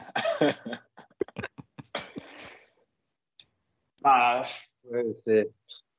Je, ne vais pas être, je vais pas être trop méchant, mais ça va quoi. Je veux dire, je pense qu'il, je pense qu'il progresse quand même un peu et qu'on arrive à, lui trouver un bon petit rôle. Ouais, franchement, je pense que on a été dur avec lui. Notamment une personne ici euh, que je ne citerai pas, Val, voilà, c'est de toi La balance directe, quoi.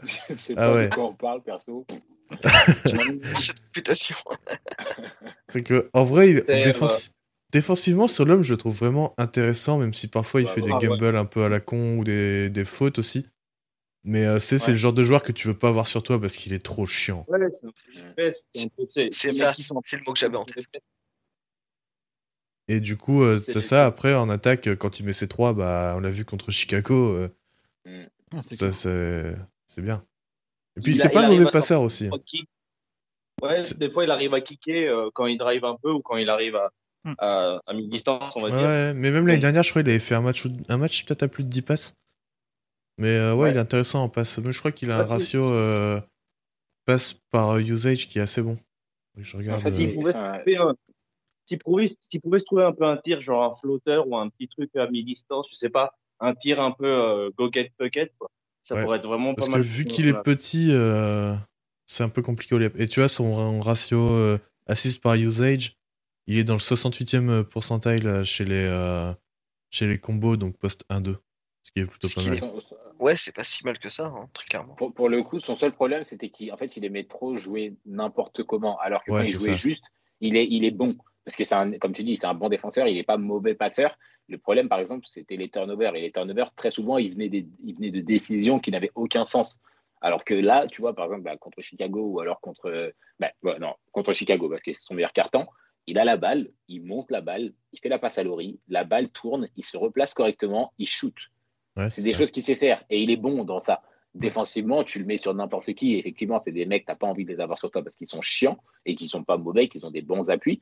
Donc, en fait, dès lors qu'ils jouent juste et intelligemment, bah c'est un joueur intéressant, surtout en rotation. Mais inversement, aujourd'hui, tu prends euh, Caleb Martin et tu lui fais faire n'importe quoi. Mais demain, mais je l'incendie jusqu'à la fin de l'année. Et c'est la même chose, en fait. C'est juste que c'est des joueurs qui n'ont pas euh, les, capacités de vouloir plier le jeu. Tu vois, t'es pas assez fort pour pouvoir plier le jeu. Curry peut le faire, Butler peut le faire. C'est pas son niveau et c'est pas son style. Et surtout, il n'est pas dans la ligue depuis assez longtemps pour pouvoir le faire. Là, aujourd'hui, par exemple, il y a des moments où il le fait un peu plus. Parce qu'il y a des moments où il va prendre un shoot auquel on ne s'attend pas. Parce que c'est pas un shoot pris au hasard. C'est un shoot pris parce que tu sais que tu as l'espace, que tu sais que tu es en rythme, que tu sais que tu es difficile à gêner et que tu sais que tu peux le mettre. L'année dernière, quand il faisait ça, c'était euh, OK, je peux shooter là. OK, là, il y, a moyen de mettre un point. Non, mais non, c'est pas possible. Et donc, ouais, plus ça avance, plus il joue intelligemment. Et là, tu prends son, presque même son dernier mois, enfin, en tout cas, les, ses cinq derniers matchs, c'est en train de devenir ultra intéressant. Et c'est ce que Spo disait. Ouais, bah, il commence à trouver son rythme, il devient de plus en plus à l'aise et il est en train de mériter son spot. Et c'est clair. Au bout du compte, là, il n'y a, y a, pas- encore eu vraiment de moment. Et même, là, je parle des cinq derniers matchs parce qu'il est en train de devenir vraiment bon. Mais même plus tôt, il n'y a pas eu vraiment de moment où cette année, il, a, il est rentré sur le terrain et tu as eu envie de te tirer une balle, je trouve. Mm. Cas, donc, je suis euh, d'accord. voilà. Ouais, Ouais. ouais. Il est, c'est un peu Nightwings qui nous pose une question un peu dans ce style-là, mais mm, franchement, c'est un bon troisième meneur Ouais, d'une équipe Tu vois, comme tu nous, vois, quoi. sur les 5 derniers matchs, il a 12 points à 45% à 3 points sur 6 tentatives. même- Mais même ça, c'est limite trop, tu vois. On lui en demande pas autant. Ouais, non, c'est parce qu'il y a eu des blessures qu'il a autant de, de responsabilités. Mais vu qu'il met ses tirs, bah c'est bien, il a, il a le droit à son il temps de jeu. Quoi. ouais, c'est ça, c'est ça, c'est ça, clairement. Et même s'il en, bah, c'est- c'est- je suis grave d'accord avec Simon, même s'il en mettait moins, au bout du compte, en fait, euh, sachant que c'est pas totalement ce que tu lui demandes, tant qu'il reste dans son rôle et qu'il fait les choses bien, bah, il gagne plus de temps de jeu, il gagne plus de responsabilités, et lui-même, en fait, il devient plus à l'aise avec ce qui se passe autour de lui. Et franchement, euh, ouais, il n'y a, y a rien, à- y a rien, à, rien à dire. Ouais, il, a, il- c'est- voilà, il a juste besoin d'être cadré, en fait, c'est tout. hein. C'est- C'est con, ouais, hein. voilà. Ouais, C'est un, joueur qui avait, qui avait déjà de bonnes, de bonnes intentions et quelques capacités intéressantes. Et là, tu Mm. sens qu'il est vraiment en train de bien développer dans, ce- dans certains Mm. fondamentaux, euh, soit qu'il soit qu'il avait, soit qu'il est en train de vraiment, euh, de vraiment acquérir. Et donc, tu te retrouves, euh, comme, ça, comme ça a été dit un peu plus tôt, avec un joueur qui, te, qui, qui, est, qui est solide comme troisième meneur et qui peut vraiment dépanner du coup. D'ailleurs, sur les 5 Ouais. derniers matchs, euh, c'est Caleb Martin et Gabe Vincent qui sont les seuls joueurs en positif sur le plus-minus. Bah ouais. Deadman est à 0 pour sa défense. Mais Ouais, derrière, bah, euh, Allez, allez. En même temps, on est, on est à 2-4 sur les 6 derniers matchs. hein, donc. Et puis, on, on se prend 3 roustes. hein, donc. Putain, ouais, les, ouais. les- les- ah, les matchs à venir, bref, ouais, non. Ouais, ça, pique, ça pique, ça pique, ça pique. ouais, bref. On va partir Euh, au hiatus quelques temps. Ouais, non, mais. Ouais. mais, mais Si vous voulez prendre des vacances, c'est maintenant, les gars. Parce qu'après... Ouais, c'est clair. Tout bien, c'est bientôt Noël. Et hop. Euh. Est-ce qu'il y a, voilà, euh, moi je m'étais arrêté à ça en termes de, de joueurs un peu point individuel. Est-ce que vous voulez parler particulièrement d'autres joueurs ou bien on passe euh, Euh. Je pense bon, juste pour dire que Deadman fait le taf euh, Ouais, Ouais. comme d'hab. Hein. Toujours aussi satisfaisant, on kiffe. dans la lignée des- de la saison dernière. euh. d'aider The Mécanique Exactement. Et Max Truss aussi, de, dans, sa, conti- Ouais. dans la continuité Ouais, de la Max saison Truss. dernière. euh, Ah, bah tiens, d'ailleurs, Max Truss, il y a- enfin, bah, c'est- c'est- ça va dans ton sens, mais il y a un petit moment où il jouait pas. et Ça Ouais. m'énervait grave. En fait, Enfin, il était blessé. Vraiment de nulle part. et- Ouais, ouais. C'est ça, il, était revenu, blessé, il est revenu un match et après Spo l'a ressorti et de la a- rotation. Ouais, grave. Et du coup, euh, c'est bah, pareil comme d'hab, c'est toujours le moment où tu sais pas s'il y a vraiment quelque chose qui se passe en off ou alors s'il n'est pas complètement remis. Ouais. Mais bon, ça faisait quand même pas mal de matchs où il a été en DNP, il est revenu et puis il a été bon. Du Mm. coup, euh, il y a des trucs où tu te demandes pourquoi, bah, qu'est-ce qui s'est passé, quoi. Mais euh, ouais. Tu Et vois, on remercie encore les Celtics pour Max Truss. Ouais. Euh, Tu vois, il y a un truc qui m'énerve sur les cinq derniers matchs parce que je, je suis bloqué sur cette page. Euh, Lowry a moins de tentatives de tir que Robinson et Struss. euh, Robinson et Struss euh, en eux deux ensemble ou Non, non, non, non, non, non, les deux ont plus de tirs tentés que Kyle Lowry. même Struss Chacun. C'est très ennuyeux. ça. Robinson, ça me fait moins chier, mais Struss, c'est grave. Robinson tente autant de 3 points que Lowry tente de tirs. Ouais. Ouais, mais ça, ça pour le coup, le- là le problème c'est pas, enfin, pour moi, je pense que vous êtes d'accord avec moi, mais le problème c'est pas le nombre de tirs de Robinson, c'est le nombre de tirs de Laurie là. pour le coup. Ah oui, non, mais clairement. hein. Même, si, même si 9 tirs à 3 C'est points tentés pour Robinson, ça me paraît un peu beaucoup. Vu sa réussite surtout, mais. euh, Ouais, ouais. Mais, Mais le problème, c'est- que le- qui doit plus shooter, quoi. Ah oui, non, clairement, je suis d'accord avec vous. hein, C'est complètement ça. Ça, c'est. Enfin, bref. Euh, eh ben, on va passer euh, du coup à- aux cinq dernières minutes. Euh, quelques petits fun facts euh, que j'ai notés, que j'avais préparés pour ce week-end, que, j'aime bien toujours donner. Encore six matchs, du coup, je crois, vu que j'avais préparé ce week-end, six ou cinq. euh, et Duncan sera détenteur de la plus longue série de matchs consécutifs joués avec Miami. Pour l'instant, c'est toujours Glenn Rice avec 174, mais Duncan devrait le battre, sauf, sauf blessure. Euh, J'avais marqué euh, série en cours de matchs consécutifs avec un 3 points rentré pour Duncan, mais ça s'est arrêté Ah, cette nuit, du coup, coup. non. Voilà. À 69, nice. Donc il Voilà. termine à 69. Ouais, nice, comme dirait Quentin. Si Nice. vous voulez rigoler, rigoler, allez-y. Il a, il a fait exprès, hein, on est d'accord. Ah, Ouais, totalement. ouais, Bah oui, oui. 69, c'est vraiment. voilà. Euh, troisième fun fact Tyler a réalisé 4 matchs à plus de 30 points en sortie de banc cette année. C'est autant que tous les autres joueurs de toute l'histoire du 8. Merci. Incroyable. Euh, Tyler-. c'est clair, c'est hyper bien. Tyler, euh, c'est aussi le meilleur scoreur en sortie de bande de la ligue. Donc ça, voilà, Tyler, euh, on lui fera une toute Sixième homme de l'année. très bientôt. Ouais.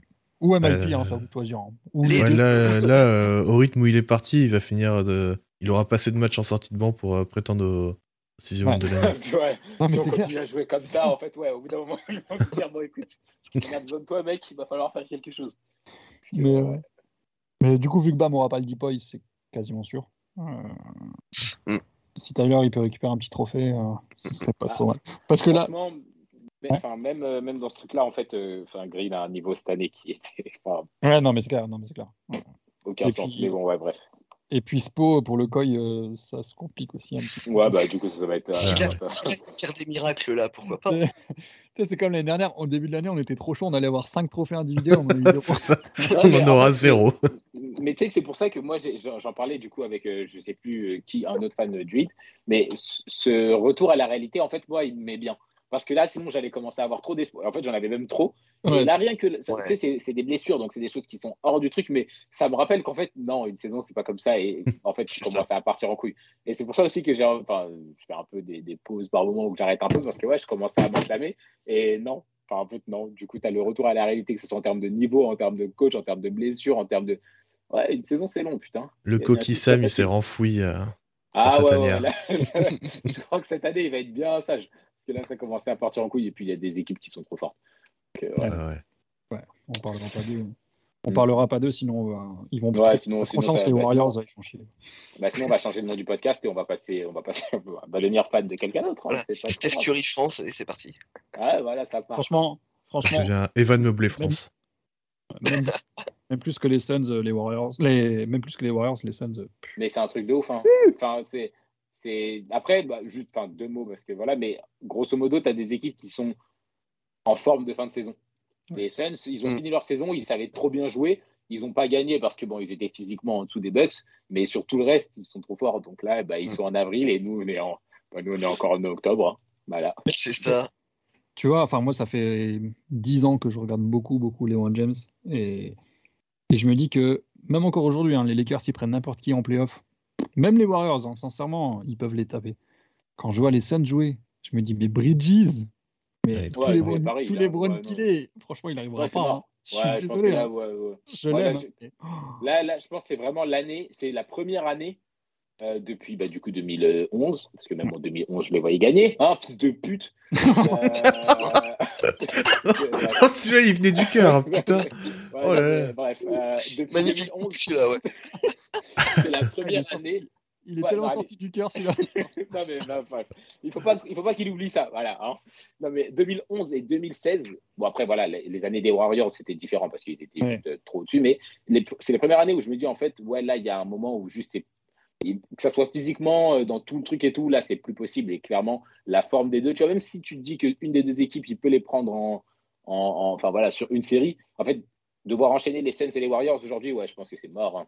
c'est C'est trop. chaud, ça joue C'est trop bien. En fait, en fait, moi, c'est juste Bridges, quoi. Il est tellement parfait Ouais, pour a- défendre les incroyable, mais défensivement, c'est un truc de ouf, ce type. Il est trop fort. c'est- Ils ont cherché le LeBron stopper pendant 20 ans, il est arrivé alors que LeBron est en fin de C'est carrière. C'est quand même magnifique. Non, mais- C'est vrai, pas magnifique, Non, mais franchement, sincèrement, moi j'adore euh, Mike. euh, euh, comment il s'appelle l'autre Bridges Euh, Miles. Michael.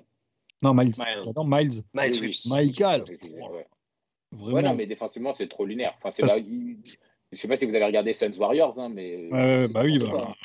Et du coup, on remercie Ouais, ouais, Philippe de l'avoir tradé. Ouais. C'est... Ouais, Moi, tu sais, je c'est des joueurs, tu, tu les vois pas exploser, tu les lâches parce que tu te dis qu'en fait ça va pas, Mm. et ils trouvent un bon rôle et ils progressent, et putain, tu te dis, mais merde. En fait, c'est, ouais, bah ouais, trop tard. Les Moi, je- je faisais trade pour Zaire Smith. Ouais, non, mais c'est clair.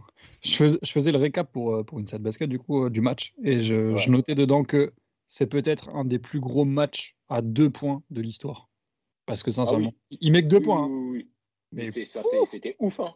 Le- le- L'exécution, en fait, c'est, vraiment des.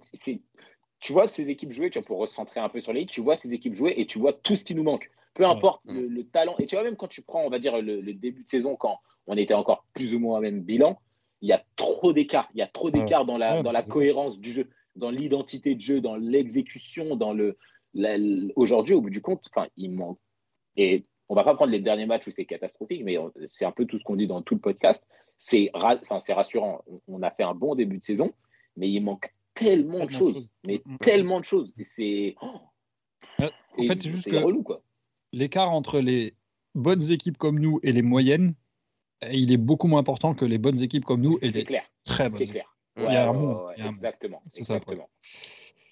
Euh, bref, on- on- je continue les fun facts. Du coup, euh, en novembre, on a joué 15 matchs. C'est un quasi-record pour Miami, puisque le de- record est de 16 en 89, en 96 et en 2004. Donc, euh, Ok. 15 matchs, dont 10 à l'extérieur. Pour le coup, c'était un mois cataclysmique. Euh. On s'en sort pas si Euh, mal. en- encore de petits, on est la seule équipe à avoir trois joueurs des trois dernières équipes championnes. Donc, euh, l'année dernière, PJ Tucker, l'année d'avant, Markif Morris et l'année encore d'avant. Donc, Comment ça, Marquis Morris, euh, alors qu'il y a Butler, Adebayo? Non, non, non, non, non, non, non, non. Ah, c'était pas, c'est pas nous les champions? Ah, non, non, Quentin, Quentin. Merde. Malheureusement, Marcus Morris il y a deux ans. Quelle honte. Quelle honte. Euh, et dernier fun fact dont je vous ai déjà, enfin, je voulais vous le faire deviner, mais euh, je vous l'ai déjà dit en off. Le Hit donc a trois joueurs ayant un jumeau. Euh, je pense que c'est la seule équipe de la ligue qui, qui a ça. Markif Morris a son frère jumeau, qu'on connaît bien maintenant. Euh, Caleb Martin a son frère jumeau du côté de Charlotte. Et Victor a un jumeau aussi qui est sa sœur qui s'appelle Victoria. Voilà, juste pour le fun fact. C'est- pas une blague? Ah non, non, c'est pas une blague. Ce n'est pas d'une blague du tout. Ça s'appelle Victoria. Oui, Ouais. Au bout d'un moment, il faut que les parents ils arrêtent d'être. Victorina. Ouais, ouais, je- non, mais- Victorina, pardon, oui, Victorina. Ah, oh, ouais, même. c'est pareil, c'est pareil. La gueule du monde. Faut- Oui, oui, le- enfin, euh, c'est- vous croyez où là? Déjà, franchement, déjà, moi, le délire avec les, avec les, les Maurice, euh, au bout d'un moment, faut, enfin, et encore, eux, ça vient beaucoup d'eux. Où On prend le, on prend le même, euh, on prend le même nom, les mêmes tatouages, les mêmes trucs. Bon, arrêtez de foutre de la gueule du monde. Mais bon, vous êtes les parents, enfin, s'il vous plaît, un peu de bon sens. Hein. Ah bref. Alors, attends, euh, attends, mais alors je comprends pas. Je- du, du coup, c'est bien Victoria. Euh, mais je, alors, je sais pas pourquoi il me propose sur Google euh, Victor Oladipo Sister Miles Turner. Il doit y avoir une connerie. en Oula. ne clique pas sur le lien. Ne clique pas sur le lien. Ah oui, d'accord. Ouais, là, là, on part en couille. Là, là il commence à devenir Ouais, ouais. complètement stupide. Ouais, ça, ne, ça ne me regarde pas. Je sais pas si c'est juste une embrouille ou si c'est un- Les parents, ils sont un peu. euh, ouais, ouais, ouais. Bref. Euh, bref, ça doit être drôle dans le vestiaire. Euh, allez, quelques petites fireballettes pour terminer le truc. Euh, fin de match, 10 secondes à jouer. Balle à Tyler ou balle à Jimmy Ah. Dis-moi, attends, dis-moi si ça, enfin, euh, si c'est Écart de flou. C'est pour shooter ou c'est pour euh, un play Peu importe. Euh, Égalité, 10 secondes à jouer. Jimmy, Jimmy, ouais. Jimmy. Tout de suite. Je mets héros que si on perd de 3. Ouais, en fait, moi, c'est même pas. Moi, c'est je mets héros s'il faut prendre un shoot. Mais sachant qu'il y a le lancer franc, qu'il y a, euh, Ouais. il y a euh, le, le potentiel, la potentielle passe. Tu vois, c'est un peu pour tout le reste que je dis euh, l'autre, mais c'est pas parce que si c'est vraiment shoot, ouais, non, c'est. euh, bah, on va donner ça. à- Vous, vous avez le couteau sur la gorge, vous devez en couper un. Caleb ou Gabe? Oh putain. Gabe. La, la réponse D. Non, non, non, non, non, non. Euh, en vrai, je pense que je coupe Caleb. Ouais, Aujourd'hui, enfin, à la, à la main, c'est chaud. S'il y avait Dipo, etc., etc., Ouais. ça aurait été différent. Là, aujourd'hui, en fait, euh, si- s'il n'y a pas. euh, bah, ouais, je pense. Pas sûr. Hein. Caleb Caleb Ouais, pour je tout le monde. pense. Caleb, je pense, ouais, mais ça se joue vraiment à pas grand chose. Ouais, ouais, et puis Qui- pas, pas- Qui est le seul joueur de l'équipe, excepté bien sûr euh, Udo et Marcus Garrett, qui n'ont pas joué, qui n'a qui n'a pas mis de dunk Cette Non. Hero, il a dû dunker, il en a mis un. Je le vois en plus, c'est un dunk presque limite, je crois, de mémoire. Ouais. Ah, Il a failli pas la rentrer. Hero, il en a un. Euh, C'est pas Duncan Spoiler, c'est pas Reebok. a- non. Non, Duncan, il a dû. Ah, c'est pas Adebayo, dommage. Duncan, il en a mis un. Euh, ouais, Duncan, je le vois aussi. Non, Ah, Tucker, elle a a- la claquette contre les Lakers. Tucker à la Ouais, claquette. ouais, ouais. ouais. En effet. Ah, Bah, Gabe Vincent. Ah non, Gabe euh, Vincent en a un. Gabe Vincent, Ah. Gabe, j'ai pas vu. Euh, Gabe Vincent, Ok. il en a. euh, Ouais, un. Okpala Euh, Voilà, il en a un. Dis-moi dis-moi pas que c'est pas là. Non, non. Voilà, il a mis. J'avoue que je. Attends. Attends, attends, Laisse-moi en revoir en l'effectif. beaucoup. Ah, c'est logique. hein. Strauss, il en a un, ouais. Markif? Kyle? Markif. Kyle Lowry, ouais. Ah bah oui, Kyle Lowry, putain, on est con, on est complètement con. Ah, oui. Ouais, c'est vrai qu'en soi, oui, en vrai, c'est vrai qu'il est pas. Ouais. Oui, oui. Ok. Euh, voilà, si vous devez un match que, que vous avez kiffé cette saison, que vous voulez, euh, voilà, si personne n'a regardé Miami, enfin une personne n'a pas regardé le match de Miami, si vous devez lui en dire un comme ça. Hmm, je serais tenté de dire le premier match contre les Bucks, mais en même temps, ils étaient pas au complet, donc euh, Ouais, ouais, ouais. C'est celui que j'avais en tête, mais juste ouais. pour l'aspect moi, jouissif de moi, on se fait sortir 4-0 et on leur met euh, 40 points derrière, quoi. Mais, euh. Si t'es là juste pour le kiff, tu prends celui-là. Moi, je dis les Bulls quand même parce que je pense que c'est celui qui illustre mieux euh, tout ce qu'on Ouais. fait aujourd'hui, tout ce qu'on fait pas bien encore. Et c'est un gros match. jeu, ouais. Sinon, Ouais, il y, a les- y a. Pélicans où on perd de 15 points et puis on gagne de 15. Pour voir un peu les deux, Oui, les deux ouais, côtés ouais, de. gros, euh, gros, euh, ouais, grosse remontée. Et puis tu vois un peu comment on est capable de jouer offensivement. Ouais, ouais, un des deux, j'aime bien. Tiens, petite parenthèse euh, hors Miami, euh, mais on vient d'avoir l'info. Euh, de manière très surprenante, c'est Stephen Curry et Kevin Durant, les joueurs du mois. Ah bon? Je suis surpris. Choqué, hein.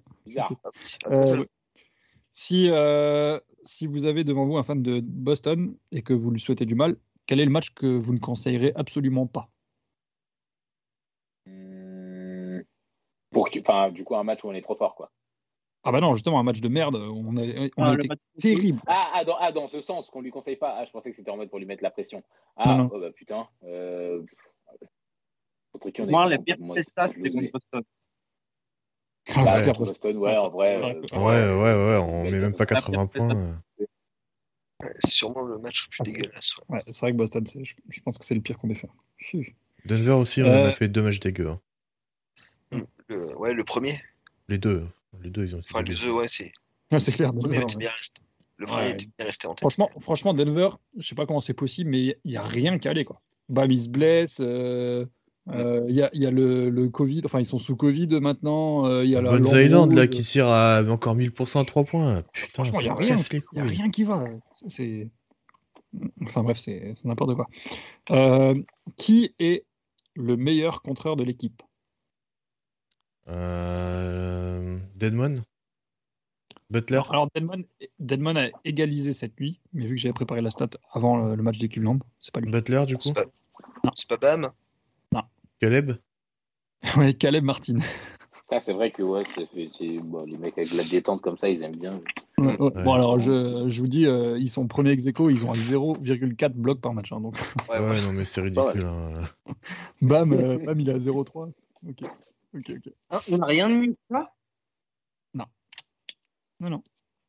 Waouh. Ouais, c'est assez surprenant. C'est pour ça que quand j'ai vu Caleb Martin, j'ai dit ça, ça va être une petite question. Et on termine le podcast avec euh, une dernière question. Peut-être que vous kifferez. Euh, vous jouez à un contre un euh, pour la gagne. Vous préférez affronter qui en défense? Duncan Robinson ou Tyler Hero? Héros. Héros le T-Rex, ouais. petits bras. Ouais. Ouais, Robinson, au bout du compte, il a, tu vois, si c'est contre un mec lambda, Robinson, il a, il a des longs bras. Ouais. Contre, contre un- enfin, Robinson, enfin, Hero, il est, c'est un T-Rex, quoi. Donc, euh, il y a, il y, a, il y a moyen de, de- Pas vraiment, hein, parce que voilà, s'il faut jouer des deux côtés du terrain, c'est chaud. Mais franchement, si c'est juste la défense, il y a moyen de profiter de ses, euh, de ses euh, ses membres, sans mauvais jeu de mots. C'est ouais. Putain. sans, mauvais jeu, sans mauvais jeu de mots. Ouais. Eh ben, merci les gars d'avoir été avec, euh, enfin, avec moi ce soir, d'a- d'avoir pu vous libérer. Euh, merci à tous ceux qui nous ont écoutés, qui sont arrivés jusqu'au bout. On se donne rendez-vous pour un grand podcast dans un mois. Euh, on se donne aussi rendez-vous sur le Twitter comme d'habitude, sur le site qui est un peu en stand-by ces, ce- ces derniers temps parce qu'on n'a pas trop de temps. On va essayer de voir aussi un peu pour peut-être commencer un petit peu du Twitch. On n'en a pas trop fait cette année ou du YouTube. Et puis, et puis ben, on vous donne rendez-vous euh, tout simplement sur, sur Twitter et sur les podcasts euh, hebdomadaires avec Quentin. Merci. Ciao, ciao. Salut. Ciao. Ciao. Les gars.